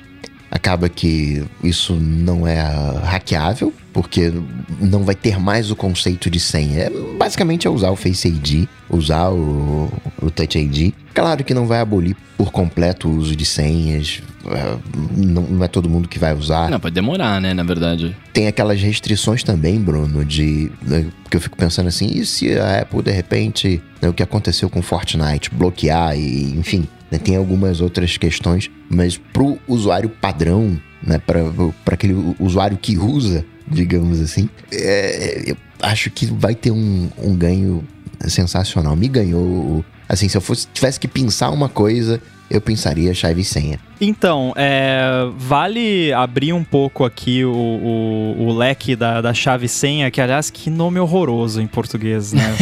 Horrível. Tinha, tinham que inventar um outro nome para isso. Mas enfim, falando sobre. Primeiro, esse lance que você falou, Coca, do, do bloqueio e tal, não tem como rolar. Porque eu não preciso, se eu sou um site, um app, coisa, eu não preciso me cadastrar lá na Apple e, e mandar um negócio para um servidor da Apple. Não é assim que funciona o Passkey. Ele é uma parada que é, é como se o iPhone funcionasse como um, uma chavezinha de segurança dessas USB, que eu até tenho uma aqui, uhum. não vou pegar que tá longe, vai, vai sair do microfone aqui. É, mas. É, então não é uma coisa assim que, ah, não, mas se a Apple quiser bloquear o Fortnite de usar o Passkey, ela pode. Não, não pode. É, e não é uma coisa da Apple também, que é importante deixar claro. É um padrão aberto da FIDO Alliance, que é Apple, Google, Microsoft, uma turminha aí. Então é um negócio que vai rolar. Porque Google, Apple e Microsoft no negócio, os três adotando, é o vai acontecer. Eventualmente não vai ser amanhã, não vai ser ano que vem. Vai demorar uns bons anos aí, mas o futuro é isso. É, e eu acho isso fantástico, porque senha é uma parada do passado que tem que acabar o quanto antes, né? Então não vou entrar em detalhes aqui tecnicamente como funciona, que é, tem muito assunto para falar hoje. Outro dia a gente pode falar mais sobre isso, mas enfim, é promissor e é muito bom saber que essas três empresas estão por trás disso, então provavelmente vai, vai rolar. É, foi o que eles comentaram na apresentação, né? É, provavelmente vai rolar, vai demorar, porque tem que ter adoção de muita coisa, mas eles esperam que. Eles falaram uma data, até não sei daqui a quantos anos já estaria rolando, acho que dois anos, alguma coisa assim, não lembro. É, depende muito da adoção, né? É. Vai, mas, vai é, é, mas o bacana é que, se eu não me engano, até eu já, eu já testei aqui no meu, no meu, no meu iPhone com beta. Se eu não me engano, tipo, se um site ele já suporta aquelas, aqui, igual o Ramo falou das chaves USB, você é, pode a, usar. A, a, API é a mesma, então o iOS Sim. 16 já, já deixa você usar a chave senha. Porque não é uma API, é, é, é criptografia. É um padrão, né? É tipo, é um mais um igual a dois. Não tem. Assim, não, não- se o padrão é o mesmo, a parada simplesmente funciona, né? Just works. então, é, é bem como você falou. Pode ter alguns sites. Eu sei que alguém conseguiu usar no Twitter já, pô, que o Twitter aceita, né? Essas chaves de, de segurança. É, mas teve que fazer algumas maracutaias lá pra, porque não. o- tem alguns sites que, embora funcionem com o padrão, ainda não tá 100% azeitado. Mas vai rolar. Vai. Eu, eu tenho certeza que isso vai rolar. Até por conta disso que, que foi bom você comentar, né? Que já é compatível com o padrão que já é usado por essas outras chaves. E outra coisa que me chamou muita atenção é que qu- quando você lida com fotos é uma coisa chata, né? Porque você viaja, você tira aquelas fotos, aquela coisa toda, mó legal, aí você volta de viagem tem que organizar as fotos. Acaba que as fotos viram um trabalho que muitas das vezes a gente nem, né, não faz nada, fica lá acumulando. E agora essa, essa- essas fotos estão mais inteligentes, né? Ó, tem tais pessoas aqui, você pode compartilhar as fotos com a sua família, as pessoas que estavam naquele evento, as pessoas que estavam na foto. Você já marca na hora de tirar a foto, ó, essa foto aqui é pessoal, né? Você tá tirando ali, um, um, né, no exemplo, um, foto de comida, né? Você não quer compartilhar aquilo, aquilo é pra você. Ah, isso aqui eu quero compartilhar com o grupo. Eu achei, é, você poder já compartilhar a foto na hora que tá tirando a foto, acho que vai fazer uma diferença tamanha na- no gerenciamento de fotos. É, já rolava de compartilhar álbuns com os álbuns compartilhados, que eu até uso e funciona bem, mas assim é uma parada mais pra família mesmo, né? Que, ah, vamos fazer uma viagem juntos lá, a família vai viajar, daí cada um tira as suas fotos lá e no fim ninguém tenha o álbum completo da viagem, né? É pra esse, esse tipo de situação. Então, eu tenho certeza que. Eu sei que muita gente que eu conheço ficou feliz, né? A ga- galera do ATP lá vivia reclamando de não ter essa opção, né? De você compartilhar com a família os álbuns de fotos. Então, vai ser útil pra muita gente. Ah, cara, eu, eu confesso que essa foi uma das coisas que pouco me chamou a atenção no, no essa. Eu não sou público da, da fotografia, até porque não, eu fiquei eu, pensando... eu falei, também não, né? Porque eu. É que tanto eu quanto você são duas pessoas na casa, né? Aí também É, não faz exato. tanta diferença. Exato. Não, e, eu fiquei- e o que eu fiquei pensando, na verdade, era, cara, eu não quero que fotos de outras pessoas venham parar nas minhas coisas aqui, tipo, sabe assim, por mais seja da minha família, sabe? Eu não quero, se eu quiser. A gente faz o albinho lá e compartilha de fato as, as melhores fotos, não, né? e convenhamos, vai rolar acidente, né? Ah, É a primeira coisa que eu sabendo. pensei. É, você já tá esperando. Você. É. Não, fala a verdade, Felipe. Você já escreveu a matéria, né? Só, só, só tá esperando acontecer. A hora né? que acontecer ela publicar, vai, vai acontecer. Nudes de adolescente vão parar na TV da sala, né? Es- Espera Então, chegar Não, setembro isso- que você vai ver. Esse tipo de coisa já acontecia antes com o compartilhamento de fotos, né? Na Exato. Apple TV, etc. Imagina agora, né? E agora vai pras pessoas da família, Al- as pessoas que é. não poderiam Mas ver. a Apple melhorou, porque a- eles colocaram bloqueio por é, Face ID no álbum Hidden, né? No álbum oculto. Ah, isso foi legal. E nas fotos apagadas recentemente, que é a sacanagem que todo mundo faz quando rouba o celular do amiguinho, é abrir lá as fotos apagadas recentemente ou o álbum oculto, né? Tô aprendendo várias coisas com o Rambo hoje ali. Pessoal, fotos apagadas, tela lock screen, galera Rambo é de o rei do bullying, cara. Agora, ó, posso falar um negócio? É A gente tava. Vocês estão falando de coisas que chamaram atenção, né? Qual que eu tava falando as paradas? Pra mim, uma das coisas mais legais que, que rolou foi o live text em vídeo, cara. Eu achei animal isso. Então, Tipo, e, e era uma coisa que quando você para pra pensar, você fala, por que, que não fizeram antes, né? Porque a imagem do vídeo muitas vezes é muito boa também, comparável, bem melhor do que de uma foto. O- eu já fazia isso, mas era aquilo de tirar, parava, tirava print, aquela coisa toda, né? Tira ah, os controles de mídia da frente. Eu acho que facilitou, né? Já tava ali, né? Um passo, Isso. né? Ah, A gente pode, né? é, Acelerar, tá bom, vamos, vamos acelerar. É, Você dá o pause no vídeo e pronto, né? Não precisa mais ter aquele processo de tirar o print e tudo mais. É que basicamente é o que eles estão fazendo isso por trás dos panos pra você, É. né? Porque não dá pra você ficar fazendo esse processamento em tempo real em ca- cada frame do vídeo e acabar com a bateria do celular, né? Então é uma parada que provavelmente por isso não tinha ainda, né? Eu tinha que dar uma planejada em como ia fazer isso sem detonar o celular. É, e o live text ficou mais inteligente, né? Ele agora traduz nas fotos, né? Já, você já tem integrado ali com o aplicativo Converte de tradução da moeda. Apple. Converte moeda. Converte moeda. Bem, ficou bem bacana. Eu fiz um teste hoje, um amigo meu escreveu um negócio com lápis meio apagado em japonês e eu consegui copiar a palavra bonitinha e, e traduzir ele. Ficou lindo demais. Caraca. É. Eu sou um cara que, é, falando de, de mais coisas do, do iOS, eu sou um cara que, velho, eu, eu acho que eu fico feliz com as coisas mais simples, assim, saca? É, outra coisa que me chamou muita atenção e que eu adoraria que tivesse aqui pra gente foi a atualização dos mapas né? Que pra gente não, não vai rolar de jeito nenhum, né? A gente sabe que o Apple Maps aqui no Brasil é péssimo há muito tempo, os caras têm pouco suporte e tal. Mas é uma coisa que eu, eu, eu fiquei muito, muito impressionado também, saca? Tipo, do jeito que tá ele lá, né? Eu, eu queria muito que rolasse de, de ter pra gente aqui também. Ah, cara, essas partes aí de mapa, de, de wallet, essa parte aí foi a hora que eu fui no banheiro, sabe? Tipo, É. Parcelamento, não a mínima. Apple Pay inventando É, é, parcelamento. parcelamento da Apple É, Pay, o parcelamento bacana. achei. É. Agora, Bruno, você falou de mapas.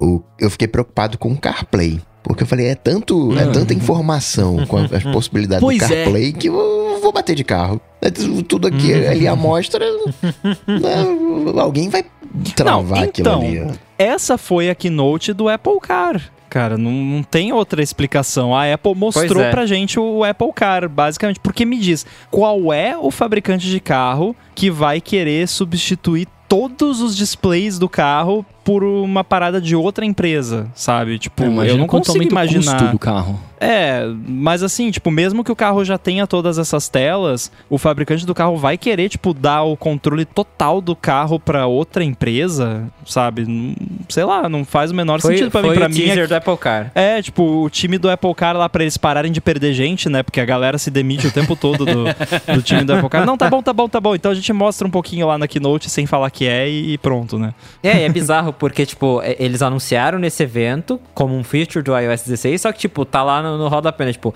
vai chegar no final de 2023 pros carros que vão chegar no mercado em 2024. Então, assim, É. pra que vai mostrar ser isso no- agora, sabe? Vai chegar no iOS 17. É, Nada a ver. É, foi, foi, tipo, foi muito esquisito esse anúncio. Não, não fez o menor sentido. Outra coisa que eu curti também, o porque eu, eu uso meu iPhone no carro na uh, horizontal, é o Face ID funcionando na horizontal. Não vai Pô, ser isso pra, é legal, hein? provavelmente não vai ser para todos os modelos, aquela coisa toda, né? Provavelmente deve ser aquele mesmo esquema de funcionamento com máscara, né? Nos iPhones mais recentes, mas também uma coisinha ali que eh, me ganhou. Né? Hoje tem aquele meio segundinho ali para né, na hora de encaixar o, o- no suporte o iPhone no carro destravar. Acho que eu vou, vou usar muito esse Face ID na, na horizontal. É, ou É, você tá bacana. deitado, né? sim. Até, por exemplo, em jogo já aconteceu comigo, tipo, ah, eu tô num, num joguinho, é, jogando com o celular deitado, aí você vai fazer uma compra interna, você tem que virar o celular só pra você autenticar e depois você vira de novo. Então, ficou mais prático. É, eu ia falar agora, é mais fácil de gastar dinheiro jogando, porque aí você não precisa nem É. se dar o trabalho É. de virar o, o telefone. Eu garanto que eles, eles conseguiram convencer a equipe lá a, a desenvolver isso, porque eles, eles fizeram alguma medição assim, ó, aqui, ó, a gente tá perdendo aqui 20% de, de vendas, ó, X milhões por mês, porque a pessoa desiste de comprar porque tá com o iPhone na horizontal e não consegue pagar. Agora, Rambo, eu vou conseguir instalar aplicativos por fora da App Store com esse tal de Developer Mode? Não. é, agora para você poder desenvolver, né, com, com o iPhone ali, instalar apps via Xcode, você precisa habilitar um tal de Developer Mode, que a galera já ficou toda esperançosa, achando que não, agora vai dar para instalar o que quiser, né? mas é bem, é, na verdade é o contrário, né? A Apple deixando o iPhone mais lockdown ainda, né? Tipo, que antes você plugava o iPhone no, no Mac, isso vale para iPad e tudo mais, e ele ah, preparava ali o seu iPhone e habilitava o, o modo desenvolvedor e instalava um, umas paradinhas. Agora não, você tem que ir lá nos ajustes de segurança, habilitar, daí tem que reiniciar o iPhone, desbloquear, aí ele pede para você confirmar que quer habilitar o Developer Mode, você confirma, digita o código de desbloqueio de novo, aí ele ativa o Developer Mode. Então é uma parada bem mais uh, rígida, digamos assim, e isso vai afetar quem faz coisas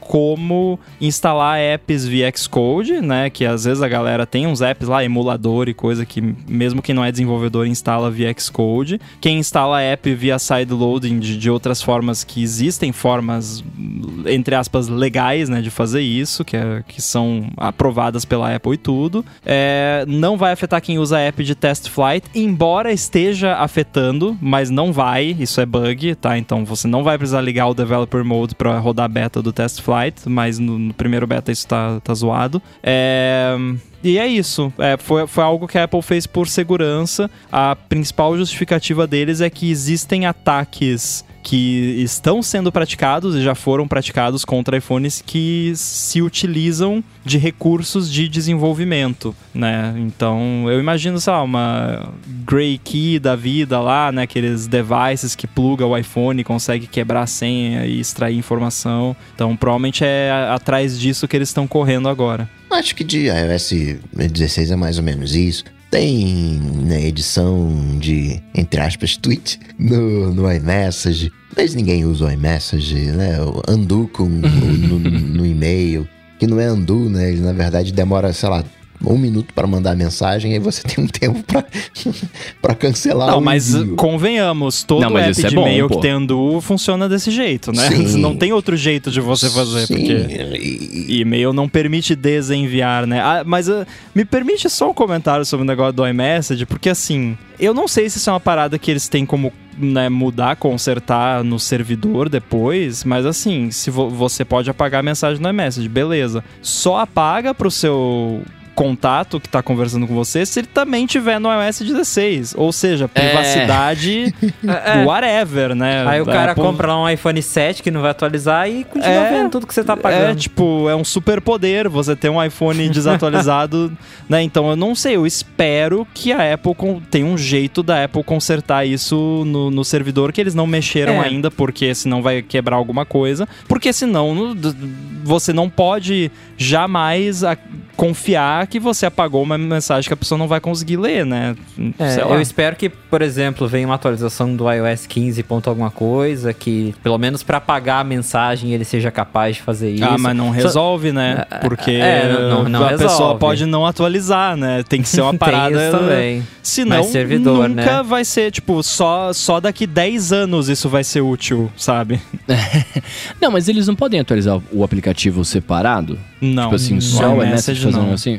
Não tem como? Caramba. Que E de qualquer forma, a pessoa poderia bloquear a atualização do iMessage, né? É, ou pegar um aparelho com um iOS 14, por exemplo. né? É, então assim, se eles não resolverem isso no servidor, esse recurso só vai ser útil de um ponto de vista de privacidade daqui uns 10 anos, quando for, tipo, Uhum. impraticável você. Aliás, o que eles podem fazer é, tipo, daqui uns anos, bloquear o acesso ao iMessage É. em devices antigos, em Porque- OS antigos, né? Porque teoricamente é o que, por exemplo, o WhatsApp faz, né? E- Essa É, é WhatsApp é um falar. aplicativo e aí eles atualizam e passa, tipo assim, um ano, a versão antiga para de funcionar pra todo mundo, né? Uhum. Aí é uma, é uma coisa mais agressiva, mas é, é a abordagem que eles poderiam fazer. Só que aí, né, ia matar o iMessage pra todo mundo que tem um iPhone e iPad antigo. Ah, o que eles podem fazer, aí eu concordo com a, a sua sugestão, né? Eles poderiam, de repente, sei lá, a pessoa tá com iOS 10 ponto alguma coisa, que é o último que funciona. Eles lançam o iOS 10 ponto alguma coisa ponto 1, que tem esse, que apaga as mensagens no iMessage e, e a Apple é capaz de fazer isso. Eles lançam, às vezes, lançou ano passado Sim. a atualização do iOS 8, sabe? Tipo, é, tem umas paradas assim. Então, e aí o iMessage para de funcionar no, no, no iOS 10 ponto, que não é o ponto 1 lá que tem o negócio. É, acho que é, vai ser o jeito, assim, porque senão não serve pra nada, né? E de Apple Watch, né? O que, que chamou a atenção de vocês? O que mais chamou minha atenção foram as novas notificações que ficam com aquele bannerzinho no topo da tela, similar ao que acontece no iPhone e no iPad. Embora pelo tamanho de tela eu acho que não vai dar para mostrar nada, né? Vai ser só um. só vai piscar, porque é uma área muito pequena. Mas achei bacana, né? Que unifica a, a linguagem. A Siri agora é um overlay, como acontece no, no iPhone, né? Aquela bolotinha ali embaixo. E foi o que me chamou a atenção. O que, que chamou a atenção para vocês no Apple Watch? O que mais me chamou foi foi a notificação mesmo. É, só que detalhe, é, essa notificação reduzida ela é só para quando você está navegando na interface. Então, você, por exemplo, você está usando o aplicativo, aí ele manda o banner pequenininho para não te atrapalhar, porque às vezes acontecia isso, né? Você tava lá mexendo no Apple Watch, aí vinha aquela notificação que ocupava a tela inteira e você perdia o que você estava fazendo. Agora ele mostra o bannerzinho, mas se o seu, seu braço está baixado ou você está lá no mostrador, vem aquela notificação grande normal. Mas é bacana, gostei. Ah, faz sentido, porque nesse contexto você vai levantar o braço para ver a notificação, né? Então ter um passo a mais seria redundante, né? Exato. Para mim, o que, eu, o que eu destacaria aqui, eu gostei, claro, das notificações, né? Eu, eu sei, eu, eu, quanto, quanto menos invasivas as notificações, melhor. É, mas assim, acho que eu, os meus destaques do iOS, do, do WatchOS 9, cara, é, obviamente eu, eu destacaria a, o lance da foto, né? Pra você poder customizar a foto ali igual você customiza no, no iPhone. É, mas eu, eu falaria também das coisas de saúde. Antes das coisas falaria das coisas de saúde, beleza? Mas antes também destacaria o redesenho do aplicativo de calendário, porque várias vezes eu preciso eu quero olhar alguma coisa no calendário do relógio ali rapidinho e, e, ele é muito fraco, né? O aplicativo aqui é muito fraco, então esse redesenho vai ficar muito legal. Mas eu destacaria mais as coisas de saúde, assim. Eu gostei muito do, do dos lembretes para tomar remédios, que nada mais é do que alarmes que você configura, né? É, mas é uma interface melhor, ele vai ser, vai ter um histórico ali pra você poder compartilhar com o médico, tá? Então eu achei Não, isso muito legal. Tem todo o lance de interações entre os medicamentos e tal, todo é. um banco de dados. Exato, então isso eu achei muito bacana. E, cara, acho que eu destaco também a, os sleep stages, né? Que ele vai te mostrar ali, tintim por tintim, respeitando as devidas proporções, claro, mas é, em cada etapa do sono que você tá, tal, tá, cara, isso eu achei muito bacana. Talvez a partir de agora eu comece a monitorar o meu sono, que eu nunca me preocupei com isso, talvez tendo é. essa métrica melhor eu comece a monitorar também. Quando achei chegou esse recurso de monitorar sono no Apple Watch, eu, eu falei, ah, legal, vou monitorar. Só que aí ele não porque ele falava, ah, você dormiu sete horas. Tá, e aí? Obrigado. Você não tinha mais nenhuma informação. É. E é até engraçado a mudança de posicionamento, porque na época acho que o, o, o, PR da Apple falou alguma coisa tipo: ah, é assim porque a gente acredita que os usuários eles não querem saber as coisas complicadas. Só que aí você vai calcular o tanto que se dorme para quê, né? E agora eles uhum. abriram, é, é, resolveram né, mudar de ideia e colocar esses detalhes que eu gostei também. Por isso que eu uso Pillow, o Pillow tem. É, é, basicamente isso aí. Ele tem as fases lá e tal. E faz toda a diferença. Porque já teve vezes que eu dormia as horas, mas aí você olha lá, sono REM, né? Que é o sono que de fato revigora. Aí tava lá, tipo, meia hora. Eu, tipo, dormi sete horas e só meia hora do sono que, que presta mesmo. E aí você nota, né? Então no, no Pillow eu tenho isso e vai ter agora nativo também para quem é nativo, né, Bruno? Exato. Lindo demais, cara. Então não tem nada de complicado. É, é só você explicar pra pessoa, né? A pessoa que se importa com isso, pra ela não é complicado. Exato. É, é isso que eu ia falar, de complicado. Pô, então beleza, se o usuário não quer coisa complicada, me dá uma opção então. É, opção de resumo descomplicado e o resumo inteiro, né? Aí no inteiro você me mostra o sono REM e tal. E pra quem não quer saber, pra lá, você dormiu 8 horas. Parabéns, eu sei lá. É. Aprofundaram algumas coisas, né? O, a fibrilação atrial, agora você tem um histórico. Eu achei mó legal para os triatletas o, a troca automática de atividade. Na corrida eu achei sensacional as novas métricas, né? Oscilação vertical, o tempo em que você fica em contato com o chão, o, a, o tamanho né, da, da passada, mas acaba sendo coisas mais, mais específicas. No Watch Face eu achei bacana o, o Lunar, a Watch Face lunar. Eu gosto de, daquela visualização, mas acho que né, de, de de Apple Watch, de WatchOS 9 é mais ou menos isso. Fiquei chateado de alguma maneira, porque o Série 3 não foi incluído no pacote, porque o Série 3 ele ainda está sendo vendido, então eu achei meio. É, eu tô ok em tirar o Série 3. Eu só acho esquisito tirar o Série 3 com ele ainda à venda. É praticamente. É, isso eu não entendi também. Eles botaram um aviso. Vocês viram que eles botaram um aviso no site lá quando você vai comprar o Série 3? Mas talvez, provavelmente, porque quando lançar de fato o WatchOS 9 já vai ter relógios novos e talvez É, não, certeza ele pare de ser produzido, é, né? Desse Isso ano sim, não mas- passa. Mas, por exemplo, no passado, já aconteceu com o iPod Touch, acontecia muito, que ele ficava lá anos sem atualizar. Aí, uma semana antes da WWDC, lançava iPod Touch com chip novo. E era isso que mudava. Porque eles é, tiravam, matavam já da loja antes de, de ter o evento, né? Agora não, agora eles já anunciaram o novo WatchOS, mas largaram lá um produto que tá praticamente obsoleto agora, né? É, é Mas, cara, meio estranho. é, assim, Honestidade a isso. gente já vem falando aqui há anos, né? Tipo, gente, não compra o Apple Watch Série 3. Eu acho que eu passei uns 10 minutos falando isso num episódio não faz muito tempo. Sim. Então, não é novidade pra quem tá antenado. Agora, o Série 3 também, na, na verdade não o Série 3, mas o Apple Watch como um todo não é uma parada assim que faz tanta diferença para a pessoa que compra um Apple Watch Série 3, ela não tá nem aí se vai instalar Sim. o, o WatchOS, sabe? É, não, não faz tanta diferença. Então, se tem algum device que a Apple poderia fazer isso, seria no Apple Watch Série Apple 3. Watch, é. É, e no Apple Watch como um todo, realmente. Agora, os sistemas operacionais esse ano como um todo, rolou um corte um pouco mais agressivo, digamos assim, Rolou. de devices, que tem que rolar de vez em quando também, né? porque a Apple não é Microsoft que fica suportando tudo pra sempre, né? O importante é que quem tá lá atrás vai continuar recebendo atualização de segurança e tudo mais. Agora, a gente tá falando do, desse lance de saúde, etc, que é muito legal. Assim, o Apple Watch ele já era um device pra saúde, ele tem se tornado cada vez mais pra isso. Mas quando a gente olha ali no, no, no, no, no- no slide com as coisas que lançaram, eles falam ali de cross-device connectivity e tem uma fotinha do, do Apple Watch com a Apple TV e, e acho que eles não falaram disso na, na Keynote, né? Ele só, só comentou no slide e eu não sei o que que é. Alguém alguém tá ligado nisso? É, eles não falaram na Keynote, mas é um recurso novo mais para desenvolvedores. E eu acho que eles usaram o Apple TV como exemplo, porque é um device que hoje em dia, assim, não é muito fácil um desenvolvedor de aplicativo que tem um app na Apple TV e tem um app no Apple Watch fazer os dois se conversarem, como acontece com o Fitness Plus, por exemplo. E agora isso é possível. Então tem novas APIs para os desenvolvedores para você conversar entre, não sei se funciona com Mac também, mas acho que rola, rola com Mac, com iPad, com qualquer device da Apple que você pode conversar com o Apple Watch, né? Então se você tem um app no Apple Watch que tem também ali o app correspondente na Apple TV, no, em outro device, rola agora essa comunicação de uma forma bem mais simples e, e bem mais confiável, que é basicamente como funciona o Fitness Plus. Então, a- na prática, o que quer dizer é que outros serviços de fitness vão poder ter uma experiência estilo Fitness Plus, onde você tem ali na tela da Apple TV o coração,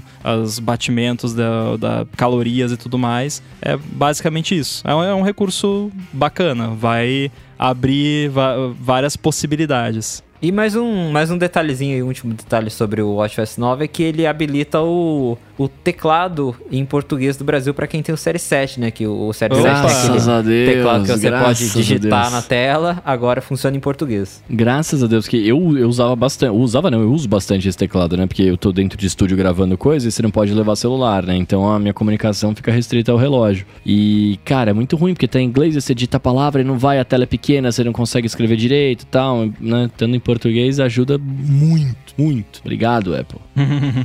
Então chegou a hora do meu queridinho macOS Ventura. Mas antes, vou agradecer ao patrocínio da Veru, assinatura de cafés especiais, que está oferecendo um desconto especial para os ouvintes do ADT. A Veru procura por pequenos produtores de cafés especiais por todo o Brasil e envia esses cafés para os assinantes uma vez por mês, sempre junto de uma surpresa ou um brinde. Mês passado foram as bolachinhas de nata.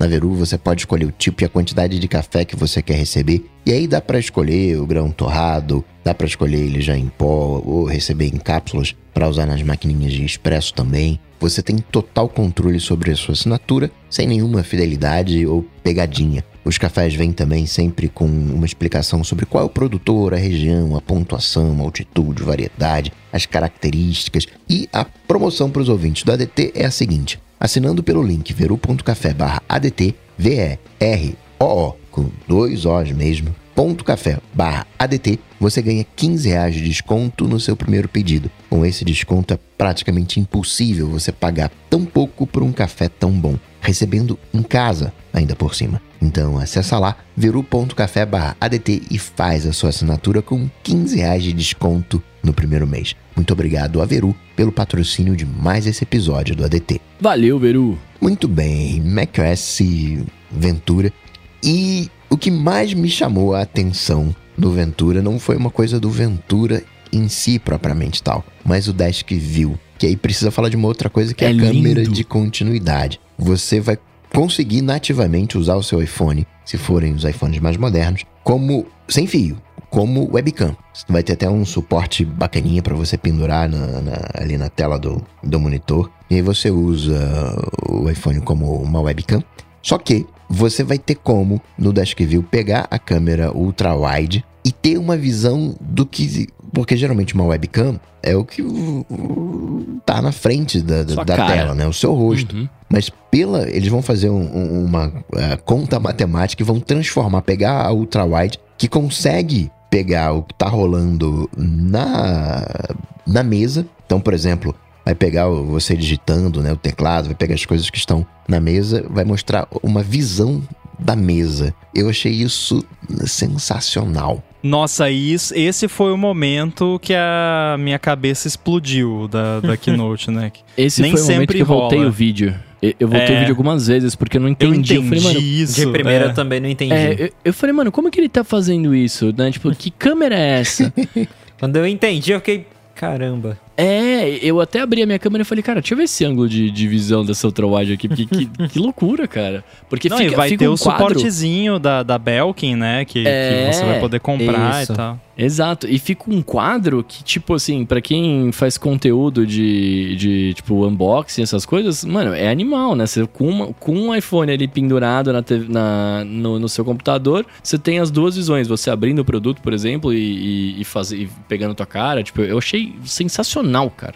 Sensacional. Que nem aquela coisa de quando você tá no FaceTime, pra, você acaba olhando pra tela, e ele pega o teu olho e faz com que você fique olhando pra câmera, né? Fique encarando a pessoa. Eu achei na mesma vibe o, o Desk View, assim, explodidor de cabeça. Explodiu meu cérebro, curti demais. Eu fiquei com pena do pessoal do Camel, né? Porque assim, pô, É. destruiu, né? Tipo, o, o Camel é maravilhoso, mas, pô, você fazer um negócio sem cabo. Cara, como? Como que o negócio funciona sem fio? Perfeito, tipo, é bizarro. E tá funcionando já no, no primeiro beta, não é que nem o Universal Control, que tipo, ficou quase um ano a parada. Não, pô, muito Tá maneiro. funcionando, bem bacana. Mas talvez ali o, o Cameron consiga fazer um, sei lá, um, um- um vídeo 4K, né? Ter alguma limitação de resolução que consiga manter ele no mercado, mas foi uma, um- uma facada que recebeu o Camel.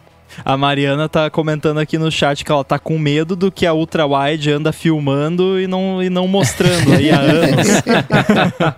Pois é. É, um monte de imagens escondidas ali que você nem sabe que ela filmou. Eu, eu acho que o eu acho que o Desk View ele, ele é de longe pra mim, não sei pra vocês aqui, meus colegas de mesa, mas eu acho que o Desk View pra mim de longe foi uma das coisas que mais me chamou a atenção assim, 100% no no, no Ventura, até pela pela qualidade de transmissão sem fio do- da parada, né? Assim, isso é lindo demais. Mas eu acho que de tudo que aconteceu na, na WWDC, eu acho que o macOS ele, ele chamou muita atenção no geral, né? É, o, o lance de você ter é, você ter o, o, o SharePlay ali, que aí isso está para todas as plataformas, né? Para todos os sistemas, mas o SharePlay você poder usar em outros, em, é, em outros, em- de outras formas que não só no, no- no mensagens, né? Ah, o lance de você ter os controles, que você pode conectar dois controles agora quando você for jogar alguma coisa com, com alguém e você ajudar aquela pessoa a passar de fase. Então, tipo, é um negócio muito legal para você fazer com criança, por exemplo, né? Que você vai estar jogando com ela ali, aí você pode deixar, ensinar ela a jogar enquanto ela tá com o controle mexendo ao mesmo tempo que você. Eu, achei essas coisas muito bacanas, assim. Então eu, eu, eu não Suporte a instalei. muitos controles de, de games. É, Em exato. todas as plataformas. Os Joy-Con separados, né? Não, não só os dois, mas juntos, separado. E, e muitos. E não só no Mac, né? Em todas as plataformas. Isso é incrível, né? Embora eu não jogue muito no, no, nos devices da Apple como um todo, mas ter essa possibilidade de usar com mais controles é muito legal. Sim. Agora, me fala uma coisa, o que, que vocês acharam da parada de, da, da, da câmera de continuidade do FaceTime? Para mim, não, não vai. É, eu não uso muito esse tipo de continuidade. Para mim, ou eu tô no iPhone ou eu tô no Mac. São raros os momentos e as coisas que eu tô fazendo no Mac são raras as vezes que eu quero continuar no iPhone. Seja, se eu escolher o Mac, eu quero o Mac, eu tenho mais espaço no Mac. Então, esse tipo de continuidade não me pega. Ah, peraí, eu tenho uma reunião 3 horas, legal, ali 10 para as 3, né, já tô me ambientando, já tô preparando tudo. Então, é o tipo de coisa que não me pega. Vai me pegar num, num, num momento ali de transição, quando eu tiver. É mó legal, mas não é uma coisa que me pega, assim, não, não vai fazer diferença no meu fluxo. É, para mim também não. Uh, eu não uso muito FaceTime e quando eu uso, geralmente é no iPhone, geralmente é só áudio e eu tô de AirPods. Então, se eu sento na frente do Mac e quero continuar a conversa, eu continuo a conversa. Não precisa Exato. trocar o, o device. Então, para mim tá de boa. É, se atende no iPhone, você já ah, você pode andar com ele pela casa, né? Então eu não costumo atender nada pelo Mac. O mais provável é que eu chegue pra pessoa e fale assim: ah, agora eu vou, eu vou ter que trabalhar, depois a gente se fala. Exato. Exato. No, no É. Mac. Não, eu comentei, eu comentei porque assim, eu também não uso FaceTime, é muito, muito raro, muito raro mesmo. Então, tanto faz se eu posso trocar ou não. Mas é que eu achei, a- pelo menos a demonstração, a fluidez da, da transição, eu achei muito rápida, né, cara? E aí, é, a Apple tá Ah, mas no caminhando pra- demo tudo é muito rápido, né? É, é, lógico, lógico, é, é lógico. igual aquela, aquela paradinha do, do, do chip 1 do HomePod, que você encosta o iPhone e ele transfere a música. Na prática, aquilo é 10 segundos pra, pra música passar de um pro outro. Todo mundo já sofreu com airdrop, né? Todo mundo já tentou ali um airdrop Nossa. e não foi. Não, o airdrop de iOS pra, pra iPadOS, iOS pra iOS, ele é muito rápido, é muito bom. Mas agora de, de iOS pra Pro macOS, meu Mac, Deus. Nossa. É muito Nossa, ruim. Eu até- sério? Aqui, aqui funciona perfeito. Eu uso o tempo Não, todo. ele, ele funciona, demora uns 15 segundos, 30, 20 segundos pra, pra, pra ele reconhecer Cara. o bagulho, mas funciona também. É, aqui Pior é meio que- aleatório. Nossa, pra mim é flawless. Faz anos já que funciona. Então eu dei sorte. Nossa, que sorte. É, que sorte. Pra mim, não, pra mim não vira. Mas eu comentei isso porque, cara, é, a gente já vem vendo isso faz bastante tempo, não é novidade, mas com isso agora também, né? é- é, a Apple caminha para que cada dispositivo ele tenha, ele tenha a sua função e seja tudo de fato uma coisa só, né? Tipo, não importa o que você esteja fazendo, aonde você esteja fazendo, tá tudo dentro da sua conta do iCloud, né? Digamos assim, tipo, e- e não importa o teu device. Eu, eu achei essa- essa, firmada de, de- esse, essa coisa do FaceTime meio que a, a firmada final, assim, sabe? Tipo, a partir de agora é isso, mano. Qualquer coisa vai funcionar em qualquer lugar. Se você tem todos os devices, não importa onde você esteja trabalhando que ele funciona. Eu achei lindo demais. Cara, eu tô testando a parada da câmera do iPhone aqui pela primeira vez.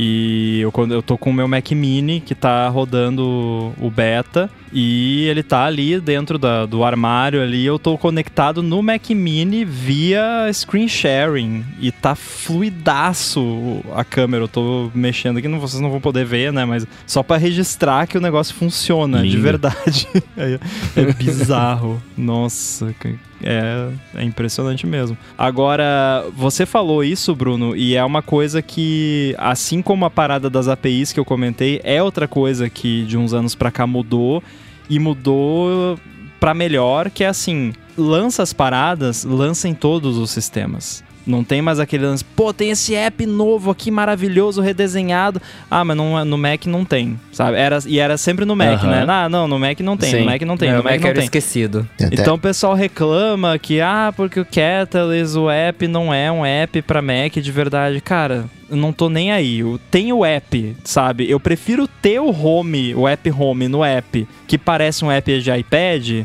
do que não ter, né? Eu prefiro ter o app de previsão do tempo no Mac, que é o app do iPad, do que não ter, sabe? É, isso é o que importa, né? E não só com apps, mas assim, recursos também. O lance dos app intents, o lance da colaborativo lá, de, de- que a gente nem comentou, eu acho. É, parada de, de FaceTime, parada de tudo que a Apple adicionou nos sistemas é em, tá disponível em todos os sistemas. Não é aquela coisa que era antigamente, que, ah, não, isso aqui é só, né? Tem uma coisinha ou outra do tipo, ah, tela de bloqueio lá, customizada, bonitona, não tem no iPad, mas beleza, isso é, é um detalhe. Agora, o, o contexto geral das coisas tá em todos os sistemas, né? Ou pelo menos onde faz sentido. O... Pra ter uma ideia, né? O aplicativo de relógio chegando agora no Ventura. Exato. E é um aplicativo de relógio, né? Pois é. Agora eu, eu quero que vocês me convençam ou não a usar o Stage Manager. Não, eu não vou conseguir te convencer a usar porque eu não consegui convencer nem eu mesmo a usar, né? Exato. Eu tentei usar aqui um pouquinho, não, não me convenceu. Não, assim, é, vamos lá, né?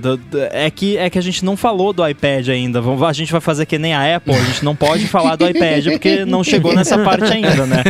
O iPad OS 16 não existe ainda, não foi divulgado ainda né, nessa parte da história. Então, podemos falar do Mac. No Mac eu achei horrível, né? Parece, No iPad eu... É, eu testei no Mac. É. No iPad é outra história. parece o Launchpad. É, é tipo lembra- o o Launchpad, é uma Launchpad. parada inútil no Mac. É Totalmente, no Mac é inútil. É tipo rodinha, é tipo rodinha de bicicleta. Rodinha é a, da a bicicleta. rodinha de bicicleta do, do Mac, sabe? Tipo, ah, você. Oi, que bonitinho, não sabe usar a janelinha? Ó, bota a rodinha aqui. Mas o que eu achei interessante desse Stage Manager é que pela primeira vez eu tive vontade de. Não pela primeira vez, primeira vez, já- acho que todo mundo já tocou na tela do Mac sem querer. E aí se toca, não, caramba, t- t- t- droga, né? Isso aqui não é uma tela sensível ao toque. Mas a vontade de tocar no Stage Manager, de tocar nas janelinhas, deu muita vontade é uma interface de iPad, né? Como o Amo tava falando. Eu, eu senti essa vontade, mas no Mac não, não, não me ganhou. Você vai ter que comprar um Apple Sangalo. Mas então, é que, é que o uso de você, o jeito de vocês trabalharem é, é diferente da pessoa que vai trabalhar. Que, que vai precisar do, do, stage man, do stage manager, né? Porque, por exemplo, é, vou, dar o meu exemplo de trabalho. Eu, eu não abro muitas janelas ao mesmo tempo, mas quando eu tô gravando alguma coisa ou dublando alguma coisa, eu tenho pelo menos na minha tela quatro janelas rolando ao mesmo tempo, que eu não consigo não usá-las, né? Que é uma para passar um vídeo, outra para pôr um texto, outra para entrar no, no software de gravação e outra para poder controlar o volume ali das coisas e tudo mais. Então eu tenho quatro janelas que estão rolando ao mesmo tempo. E às vezes eu tô gravando um negócio e aí eu termino de gravar, as quatro janelas estão lá. Se eu quiser pegar o arquivo que salva na minha área de trabalho para enviar para alguém, eu tenho que jogar, tirar eh, do lugar à, à disposição no meu display, eu tenho Tem que, sei lá, gesto do trackpad e tem Então, o canto ativo pra Eu resolver ia- isso, né? É, então, eu ia falar isso agora, eu ia falar isso agora. E- Eu, uso quando eu tô no, quando eu tô no, no, no Mac, no, no, no MacBook, eu uso gestos. Eu tenho vários desktops, aí eu termino de fazer, eu jogo pro lado, puxo ali e já era. Mas, cara, é um jeito de você juntar algumas coisas que fica super ali rapidinho. Eu entendo que vocês falam que é uma interface de iPad, eu concordo 100%, mas, cara, sei lá, e, e- e o fato só de você clicar na tela e ele já te mostrar o desktop, você já poder arrastar a parada, eu achei bacana, assim. É, Não, ele é legal. O aspecto que eu gostei dele no Mac foi justamente esse lance de agrupamento, que é como se fosse os grupos de abas do Safari para apps, né? Essa parada eu gostei.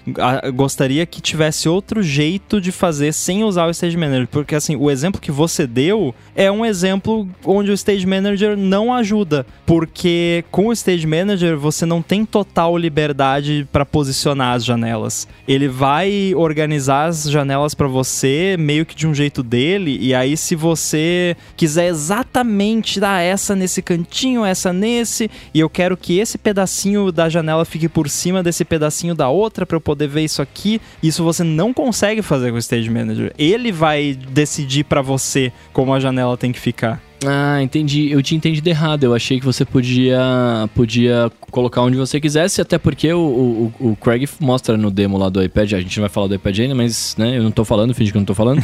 Ele redimensiona as janelas ali, né? Então eu achei que Não, você, você podia pode colocar em qualquer redimensionar. lugar. mesmo. Só que o overlap delas e a, a posição relativa é, é meio que gerenciado, sabe? Por isso que eu brinquei da rodinha, que é tipo, é pra não é quem uma coisa não... super precisa. Isso. ah, então, então a minha- o meu gosto por ele diminuiu agora Ou em 50%. então- Assim, já não é estamos falando aqui do beta 1, isso pode mudar, eles podem botar, eles, de repente você segura command quando tá arrastando a janela e ele deixa você, né? É beta 1, né? A gente não sabe que se isso vai mudar. Isso pra gente, mas uma pessoa que, digamos, passou 10 anos no iPad, passou 10 anos no Stage Manager e aí quer migrar pro, pro Mac, vai ter ali a mesma interface. Né? O, tela de início Tem versus que arrastar as janelas manualmente feito um animal, né? pra pessoa que tá acostumada pode ser bizarro, é. tem as diferenças. É ó- ótimo que tenha, não, não tô dizendo, ah, não, tem que. Não é isso. Ótimo que tenha, mas não, é uma, não vai mudar o meu fluxo de, de trabalho. Que é uma brincadeira que o Steve Jobs fazia, né? Que, tipo, ele falava, eu não quero ser o, o zelador do meu computador, né? Tipo, eu eu quero que o meu computador se, se zele sozinho, né? Tipo, era meio que uma pegada, né? Claro que não era exatamente sobre isso, mas é, com essas lances, né? De, ah, no Mac não tem que desfragmentar, não tem que fazer limpeza, sei lá, essas coisas, né? Então, esse lance das janelas também, tipo, ah, você não precisa ficar, né? Sendo, sei lá, flanelinha de janela, ficar, ah, vem pra cá, vira um pouquinho pra lá, né? Tipo, é- é- faz sentido quando você fala sobre alguém que tá acostumado com a vida de iPad e, e vai usar um Mac. Faz sentido. Eu achei até engraçado que. E eu não sei se vocês já querem pular pro próximo assunto, que é o MacBook Air, é, que faz uma conexão aqui. Quando a Apple mostrou o comercial do MacBook Air, uma coisa que eles ressaltaram bastante no comercial, que é feito para um público, né, geral, é tipo, ó, olha como ele funciona bem com o iPhone, né? Então eles estão posicionando esse MacBook Air muito como um produto para quem tem iPhone e para quem ainda não, não tem outros produtos, né? que eu- vou confessar a vocês, é, não é o meu perfil de uso esse Air, mas eu fiquei balançado, viu? Ah, eu também. Ele é, é lindo. Ele é bonito demais. Eu cara. achei que ele viria numa pegada mais Mas teen. eu comprei um, um outro Air, né? Depois a gente fala. Eu achei que esse MacBook ele viria com uma pegada teen, mas não. É, Tá ali elegante, né? É, é o shape do MacBook Pro, só que mais é, fininho. Veio o, o M2 e não é, ocupou o espaço do M1 Pro. O M1 Pro continua sendo o M1 Pro.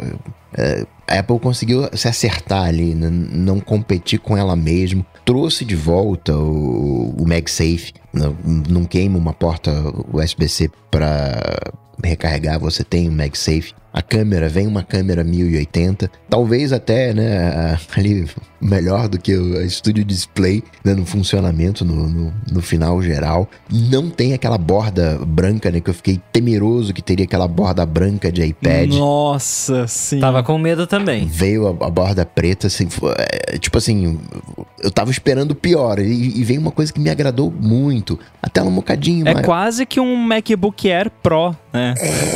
eu fiquei assim, cara, É. que sensacional você ter os quatro alto-falantes, né, mais estéreo. O microfone já era três, eh, os três arrays, né, o three array, né, que, a, que a Apple chama. O, vem o, o Fast Charge, ok, tem note, mas também ganha um pouquinho mais no, no, no- no 0.3 ali no tamanho de, de tela. É, o, o Note no Mac não é um problema. Tipo, ele não tá removendo nada, só tá adicionando. Porque você ganha aquele espaço que eu quero ocupado pela menu bar, né? Então, única acho que não, não afeta. As únicas ressalvas assim que eu faria nesse MacBook Air é que a tela não é mini LED, mas ok, né, mas não é mini LED. O Thunderbolt é 3, não é Thunderbolt 4, mas whatever, né, para quem usa e eu, eu, né, fiquei chateado com isso e também o trackpad ele eu- me pareceu um pouco maior. Eu prefiro mais teclado do que trackpad. Mas de novo, isso aí é, é é puro gosto. Eu fiquei encantado por esse, por esse MacBook Air. A maneira como a Apple encaixou o produto, o, o M2, me ganhou. Mas não vou comprar porque não é o meu, perfil. E não é. E ele volta, assim, pras origens, digamos, que foi o que eu comentei que eu queria que, que acontecesse. Porque tem esse foco em ser fino, em ser leve e tudo mais. E se você olhar todo o material de marketing, inclusive o slide que a gente tem aqui, o primeiro primeiro deles que tá na nossa pauta, a Apple mo tá mostrando muito esse MacBook Air de lado. Inclusive na própria caixa do MacBook Air novo, que alguém postou a foto, ele está de lado, né? É ele aberto, formando como se fosse um C, assim, invertido de lado, que é justamente para ressaltar é, que ele é fino, né? Que ele desaparece praticamente. achei bem bacana. O MagSafe com a cor que combinando ali, esses detalhes maravilhosos. Eu ainda acho que tinha que ter mais cores, né? Tá, tudo bem, tem quatro opções de cor, podia ter ali um vermelhinho, né? Um amarelo, um, azulzinho mais claro, uma, umas cores mesmo, né? Não só cinza, cinza meio amarelo, cinza meio azul e cinza mais ou menos, né? Tinha que tinha que ter ali um, umas corzinhas de verdade. Mas agora, com relação à, máquina, não tenho o que falar. É fantástico. CPU de, de até 8 núcleos, 10 núcleos de GPU, 2 TB de SSD, vi, até 24 GB de memória. Bizarro, numa máquina que não tem ventoinha, continua sem ventoinha.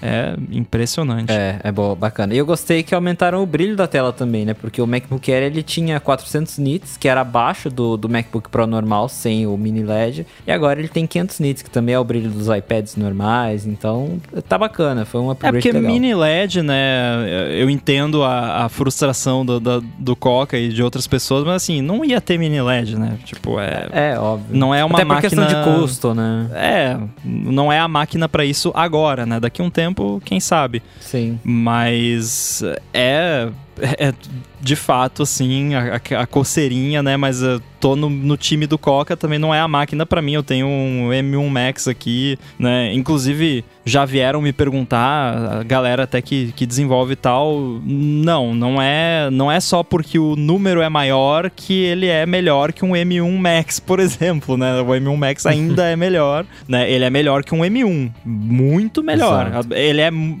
ele é mais melhor que o M1 que eu achava que ele seria, né? Porque eu pensei que não ia ter tanto ganho em relação ao M1. Teve mais do que eu esperava, tanto em performance quanto em eficiência. Então, se você já tem um M1 ou não tem ainda e está pensando, e, e, você está pensando num modelo desses de entrada, é, inclusive se você for desenvolvedor, né?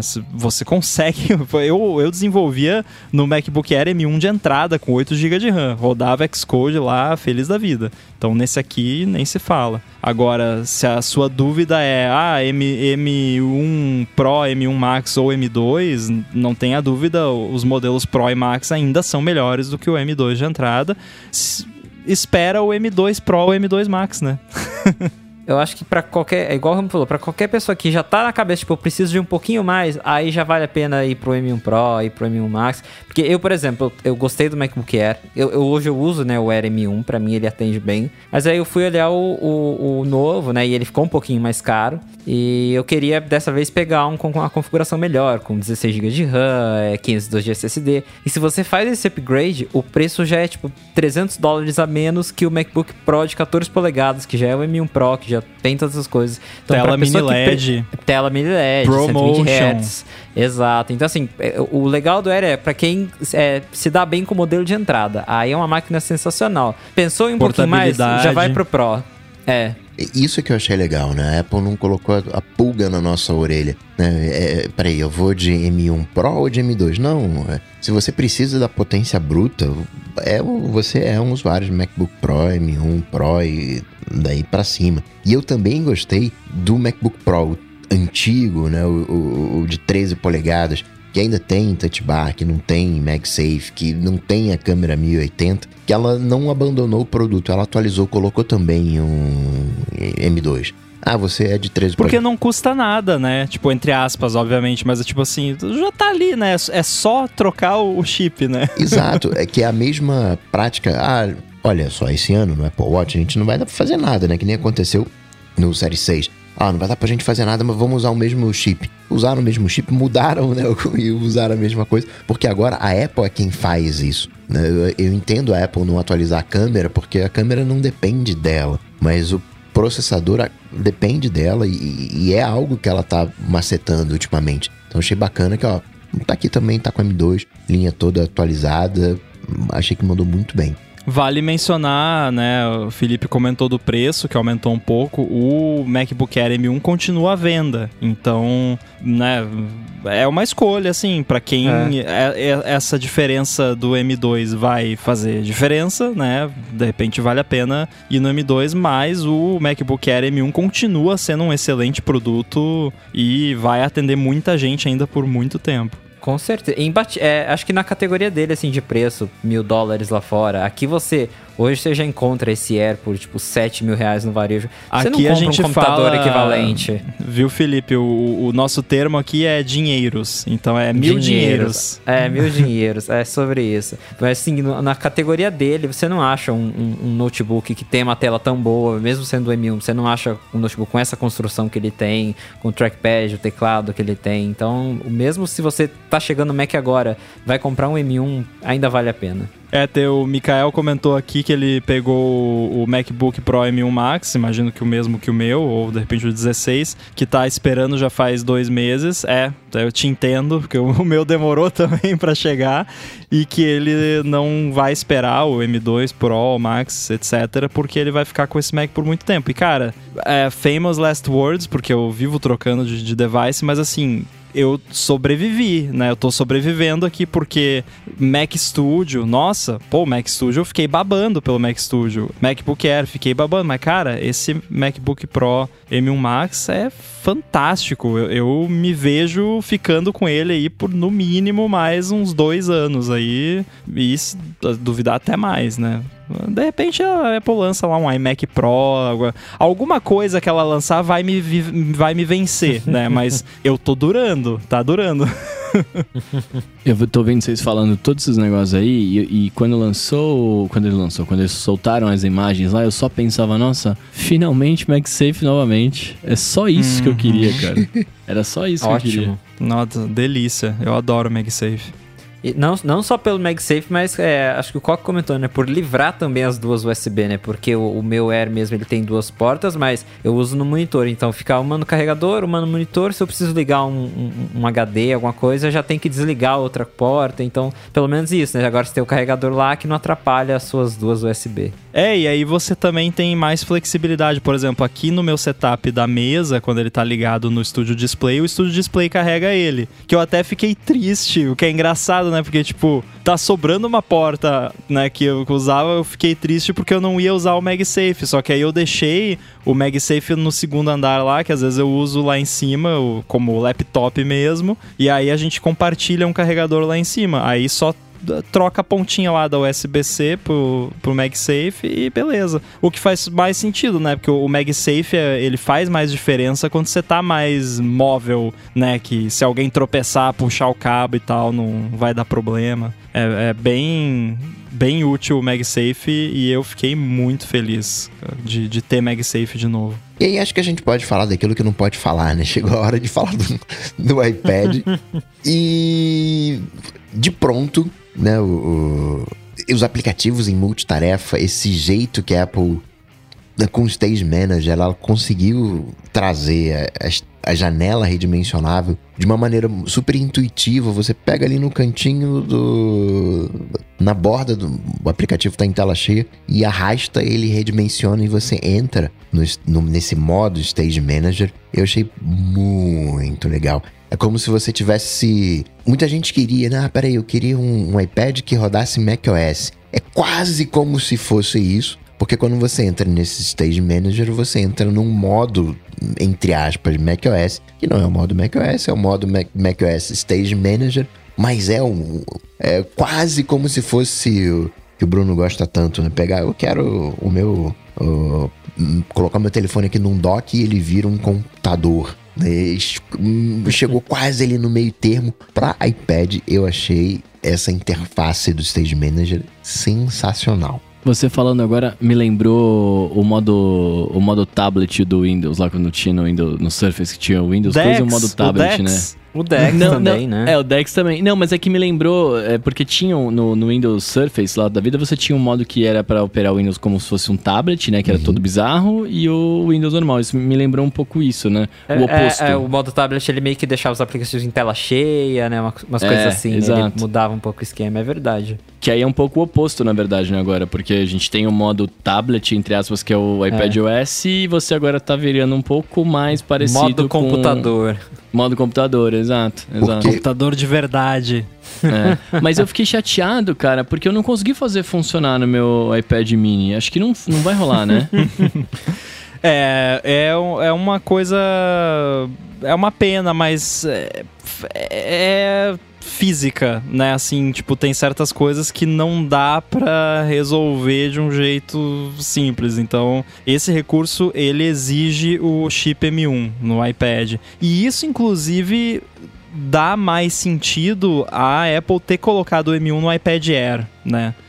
Pra não ficar uma parada assim que, pô, só tem um modelo de iPad que, ro que roda essa parada e é o mais caro, né? Tipo, pra ficar, né, não ficar tão Ah, é. ruim, né? Ah, é o A15 e no meu iPhone também tem E15 e não tem. Não, você não tem o M1 no iPhone, você não tem o M1 É. nos outros iPads. E o. Então, assim, pra explicar o lance do Stage Manager e, e suporte aprimorado a display externo, ele exige o M1 porque ele precisa de mais memória RAM, mais banda de memória RAM e suporte a swap, que pela primeira vez tem agora no.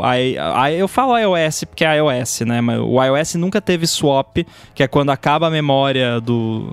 A memória RAM de verdade e a memória vai co- começa a ser colocada no antigamente no HD, né, mais recentemente no SSD. Nenhum device iPhone, iPad, Apple Watch nunca teve isso, é, tinha no Mac, mas não tinha nenhum desses devices e graças ao M1 a Apple conseguiu colocar a swap no iPad então, é por isso, basicamente, que, que não funciona. É, eu gostaria que eles fizessem pelo menos o lance do display externo, pelo menos você poder rodar, porque isso não precisa de swap nem nada Exato. disso, né? O, o lance de você ter ali oito apps ao mesmo tempo abertos, na- visíveis na tela, aí sim, aí já é mais complicado, não, não tem solução mágica, né? E por conta disso, eu já comentei aqui brincando antes, eu comprei um iPad Air, porque porque eu tenho várias paradinhas que eu quero implementar para isso no Chip Studio, no outros projetos também e eh, precisava de um device que tivesse isso, meu iPad Pro não tinha, no iPad Mini muito menos, né, né Bruno? É, então eu me rendi e, e comprei ali, peguei o modelo de entrada do iPad Air mais recente só para poder testar aqui e olha, eu liguei aqui no meu estúdio display, liguei um teclado externo, uma- um trackpad externo. Eu me senti usando um computador de verdade. Ah, finalmente. Aleluia, irmãos. É, então, é, é isso, cara. O moral da história é que agora a Apple me obriga a comprar um iPad novo. Né? Acabei de comprar um Oi, mini, Nil. já vou ter que vender e comprar um novo, porque eu vou querer, eu quero isso, quero muito isso. Você merece. Eu, eu só, eu- igual o Rambo falou, eu, eu só gostaria que tivesse pelo menos o modo de suporte ao monitor externo em outros iPads ali. Pelo menos para rodar um aplicativo em tela cheia. Se colocar ele ele não ficar com as barras pretas, já seria legal. Mas, né, a Apple quer que a gente compre iPad novo. Quem sabe vem ainda, né? Dá, dá. Dá pra eles fazerem É. aí 16.1, né? O que eu digo é assim, tem que reclamar, tem que mandar feedback lá, né? Tipo, é, é, tem gente lá na Apple que lê os feedbacks, por mais que pareça que não, né? Então, se você tem um iPad aí, quer pelo, né? Que nem o lance que o Felipe falou, pelo menos poder rodar um app, né? Ou de repente dois, né? No, no side by side lá, manda um feedback, ó, pô, não dá pra fazer, né? Faz aí, por favor, eu nunca te pedi nada, né? Aquela história. Então, quanto mais gente pedir, né, ma- mais a chance de alguém olhar e pensar, será que não dá mesmo, né? Vamos, vamos tentar, né? Então, né, não custa tentar. E uma coisa que eu achei bacana do Stage Manager é que eu acabei me rendendo ao Universal Control. E quando eu bato na lateral do, do Mac e vou pro iPad, eu sinto que eu tô em outro ambiente. Eu sinto que ali é um iOS. E se eu tivesse, não vou fazer isso no, no macOS, mas se eu tivesse Stage Manager em ambos, ficaria mais. Eu, eu não sentiria que eu estaria saindo de uma plataforma para outra. né? Ficaria tudo com uma cara muito mais uniforme. Ficaria com uma cara mais uniforme, eu, eu, eu entendo o que você tá falando, mas é porque eu, eu, eu não tenho muito, muita experiência disso, porque eu realmente, quando eu vou trabalhar com o iPad, eu, eu vou muito no. Eu vou muito no, na mão mesmo, na caneta e tal, né? Então, tipo, eu, eu acabo não usando muito isso. Mas, sei lá, se você, se você for nessa linha, né, de, de, de usar o Stage Manager nos dois, aí você vai ficar com. Você, você vai ficar, te, teoricamente, trabalhando no iOS, no, no iPad OS o tempo inteiro, né? É uma outra maneira de ver. Mas o que é bom, né? Porque fica unificado, né? Pro, pro usuário padrão, né? Para aquele usuário que simplesmente usa, ele vai ter a mesma linguagem, né? O, o, iPad, acho que com o Stage Manager, ele colou muito mais no notebook, ele colou muito mais no Mac. Ele deixou realmente de ser um, um iPhone, né? Eu, acho que o Stage Manager justifica essa passada, né? De se chamar iPad OS. Com certeza. Finalmente, né? Porque uhum. renomearam para iPadOS um bom tempo atrás, é só agora, né, que tá mostrando ao que veio. Agora, as novidades também de colaboração, o que, que vocês acharam? É, é o tipo de coisa que, assim, eu sempre achei muito o tipo de coisa que fica bonito em demo, mas que ninguém faz na vida real, sabe? Tipo, nunca é. na minha vida eu tava, sei lá, numa chamada com 10 pessoas editando um arquivo de Keynote. Deve ter alguém que faz isso, né? Senão a Apple não faria essas coisas. Agora, o que eu gostei desse ano foi, primeiro, eles trouxeram isso para os developers. Então, estão introduzindo novas APIs para a gente poder fazer essas paradas colaborativas de um jeito mais simples. Segundo, colaboração por texto. Isso é o que tava faltando, porque eu não faço chamada de vídeo. Eu odeio chamada de vídeo. Eu Exato. faço essa live aqui porque é uma parada diferente, né? Não é uma chamada simplesmente. Então, acontece direto de eu estar conversando com alguém no iMessage ali e tal, porque sim, eu uso o iMessage, né? Sou uma das cinco pessoas no Brasil que usam. E tá ali, tem um documento compartilhado do Pages ou do Keynote, qualquer app que seja tem o documento compartilhado lá com o John, que a gente faz a pauta do Stack Trace, com o, o, Marcos, que a gente faz as coisas da Gigahertz e por aí vai. E eu já vi, inclusive, eu entrei aqui no iMessage em algumas dessas conversas com essas pessoas e já aparece ali o documento que você tem compartilhado. Então, e, nesse contexto, para mim, aí vai ser útil, né? Então, isso foi o que me chamou a atenção esse ano, que eles estão indo além desse caso perfeito do demo que só a Apple usa, que eu nunca vi ninguém usar na vida real, né? Que nem o Freeform, né? Tá aí. Já é difícil ah, você ter um. Do freeform. Não, é legal, mas é como o Ramo falou: cadê as 10 pessoas na chamada? E se você conseguir as 10 pessoas na chamada, as 10 pessoas vão ter o iPad para fazer a anotação. Né? É. é, quer é dizer, lindo de ver é, na é, Keynote, mas na prática. Eu imagino que o Freeform vai estar disponível em outras plataformas também, né? Eles usam o iPad como exemplo porque é maneiro que tem o Apple Pencil, vai, que você vai, desenha, isso. né? Vai ter no iPhone e no Mac também. Tem, é, ele tem todos, então... o Freeform tem todos. Mas o, o, o eu, eu, eu, gostei muito do Freeform, é, eu, eu acho que eu, eu, eu, não peguei essa parte aí, por favor me eduquem, eu não peguei essa parte se eu posso usar o Freeform sem compartilhar com, sem estar compartilhando com alguém. Mas eu gosto muito Imagino que sim dessa ideia de você criar, de você ter uma uma uma um folhona gigante, né? Pra você um poder escrever. Branco. Exato, eu gosto muito dessa ideia, muito. E a forma como eles mostram você colocando é, post-its e colocando um negócio, tipo, isso, isso é muito, para mim é muito legal, saca? A Apple me lembrou... lousa. É, é uma lousa. iBoard. Eu gostei é, me também. lembrou Me lembrou muito, eu, eu não vou lembrar agora o nome desse, desse, de, desse site que fazia umas apresentações assim, mas era uma, era uma parada muito parecida. Você tinha um quadrão gigante, você podia dar um zoom infinito lá, e você, você ia colocando o negócio dentro, sei lá, do O, aí você afundava no O, aí parecia uma outra parada, sabe? Tipo, me lembrou muito isso, cara. E eu é tava. É bacana mesmo. Né? Eu tava ansiosaço pra usar, e aí quando eu entrei no, no iPadOS pra ver lá, fui ver no site, eles da Apple tava lá, é coming sei lá quando. Final do ano, segundo eles. É, vai vindo é. 16 ponto alguma coisa. Mas eu também penso assim, porque eu, eu tenho esse costume de ver alguma coisa na cabeça e falar, ah, quero rabiscar com o meu Apple Pencil. Mas às vezes eu não quero criar tipo uma nota e deixar guardado como uma nota. E o Notas também é limitado, você não consegue ficar colocando uhum. um monte de coisa dentro. Então é bacana, eu acho que vai ser um aplicativo legal. É, e é legal, por exemplo, eu, eu, e eu consigo ver, porque já aconteceu embora eu não goste muito de fazer né, videoconferência, às vezes eu faço por conta do trabalho e tal. E já aconteceu de querer explicar uma parada pra pessoa que se eu conseguisse desenhar um diagrama para ela, ficaria muito mais fácil. E não é muito prático de fazer. Geralmente eu tô fazendo chamada no Mac. Ah, tá, daria para abrir um negócio aqui e tal, mas não é a mesma coisa, né? E as pessoas com as quais eu lido, principalmente no âmbito profissional, todas têm iPad, geralmente no beta, então, né, Felipe? Então, pois é. então eu, eu, consigo me ver talvez usando isso da forma como a Apple, não da, exatamente da forma como ela, eles demonstram, que é sempre com 50 mil pessoas, né, né? Tipo, eu e mais uma pessoa, eu quero desenhar um negócio só para explicar mais fácil, né? Ah, move isso daqui para cá, faz isso aqui, vai, vai fazendo setinha e tal, que às vezes você quer explicar, né, aquele lance, entendeu ou quer que eu desenhe, né? Às vezes a pessoa quer que você desenhe.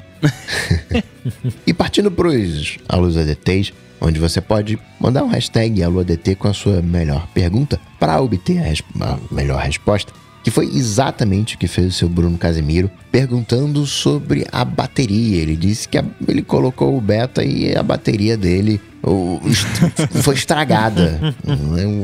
Perdeu a bateria com esse novo beta. Não, e, foi, e quero, deixar, quero deixar bem claro aqui que ela foi estragada. Eu tive que carregar o iPhone duas vezes hoje, cara. Eu nem fiz um uso tão pesado dele. Só duas, eu carreguei três. é, só tá duas. Vendo? Se tiver... Não, então, é, na verdade, esse aqui é um Alô ADT geral, né? Porque a galera sempre pergunta. No, no, primeiro dia, né? Faz duas horas que você baixou o beta, a galera já pergunta como é que tá a bateria, né? Pô, não sei, né?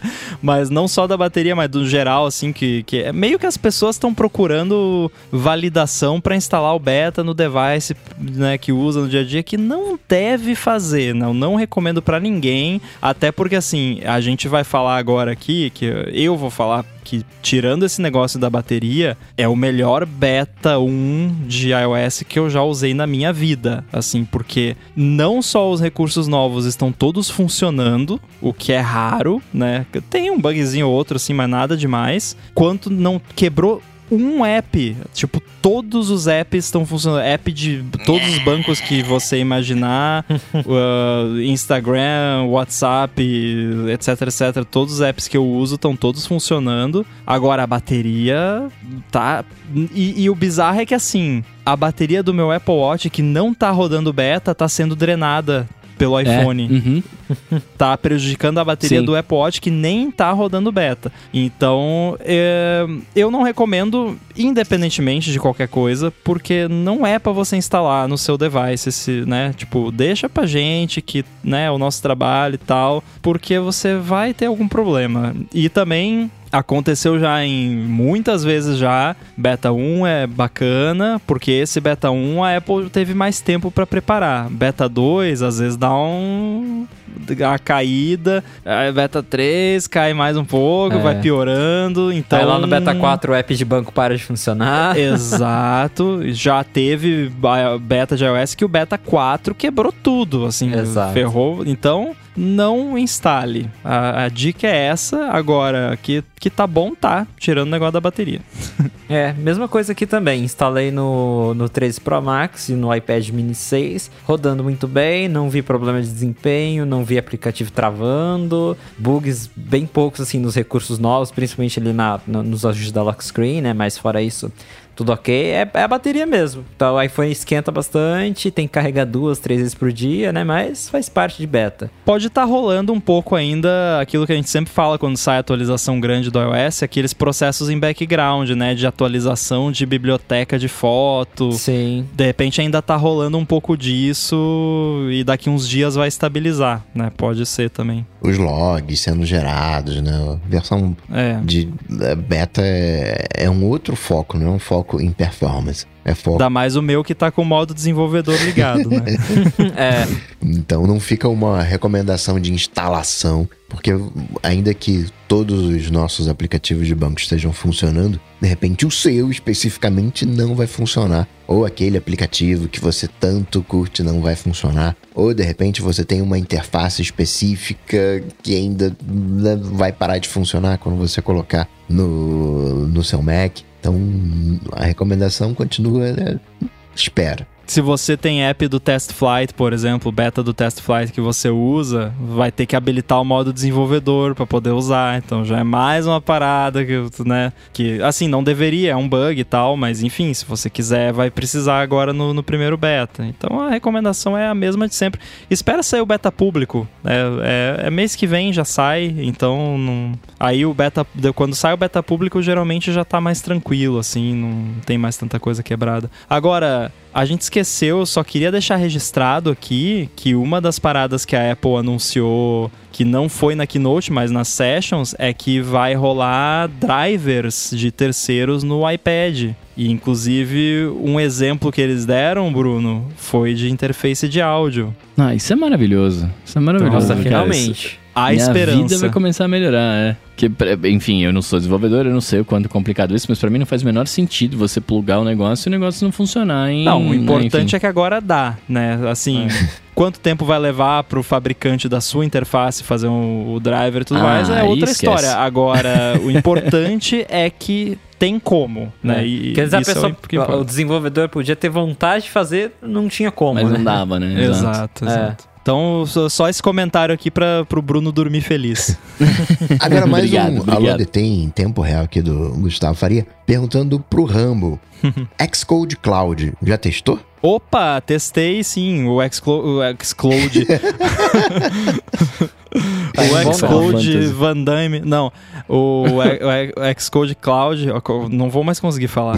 Ele lançou ano passado, na verdade, foi anunciado ano passado, entrou em beta e aí eu me inscrevi lá pro beta. E como sempre acontece quando eu me inscrevo para qualquer beta que não é público, eu sempre entro por último. E aí o que a Apple fez foi que agora tá liberado para todos os desenvolvedores o Xcode Cloud e fiz um teste aqui um pouquinho antes da gravação, o primeiro teste lá, compilei o Chip Studio lá no Xcode Cloud e funcionou. Então a experiência inicial foi, foi bacana. Agora vamos ver daqui pra frente. E pra quem não sabe, é, é um servidor da Apple lá que ele compila os apps para você. Então você pode, né, por exemplo, eu programei para ele mandar um, um test flight interno do Chib Studio todo dia à meia-noite se tiver havido modificações naquele dia. Então não preciso mais fazer isso manualmente. Eu vou dormir e quando eu acordo no outro dia, eu tá lá o beta no test flight com ah, as novidades do dia anterior para mim e pro meu amigo lá que trabalha comigo no Chib Studio. Então esse tipo de coisa que você consegue fazer, que dá para fazer sem um Xcode Cloud da vida, mas que ele facilita. Então a impressão inicial é boa. Muito que bem. Deixa eu parabenizar o Rambo por mais uma bola de cristal. Valeu. Agradecer ao convidado especial, o seu Felipe, pela participação e parabenizar também né, pela. Foram do- dois pontos, né? Dois pontos é. É muita coisa ou não é muita coisa, Bruno? Dois pontos. Pô, pra começar Ah, é, eu sempre assim, já um. de cara. Mandou super, super bem. Agradecer a, a Veru pelo patrocínio, ao apoio dos adetêncios em apoia.se barra área de transferência e picpay.me barra área de transferência. Ao Edu também, sim, claro, que permite, que faz com que esse programa chegue até você, que você está ouvindo agora. E para falar comigo, vocês sabem, só ir lá no Google, bater Coca-Tech, que a gente troca uma bola, ou então lá no Instagram, no arroba coca.tech, mandar uma DM. Pra falar comigo, procura lá no Google vencedor do Bola de Cristal. Não. Ainda não cheguei lá. Mas você pode me encontrar lá no Twitter, arroba underline inside, e Guilherme Rambo 2 no Instagram. Com certeza, várias novidades de, de apps vindo pela frente aí ao longo do resto do ano. Irado. Eu sou arroba Bruno underline Casemiro no Twitter, no Instagram, no TikTok mais próximo de você. E é isso, vai lá que a gente troca uma ideia. E eu, arroba Felipe Esposo no Twitter, e você também encontra meus artigos lá no 95Mac e no iHelpBR. Obrigado, Felipe. Tudo dito e posto, a gente volta semana que vem. Tchau, tchau. Valeu! Valeu! Até a próxima, galera.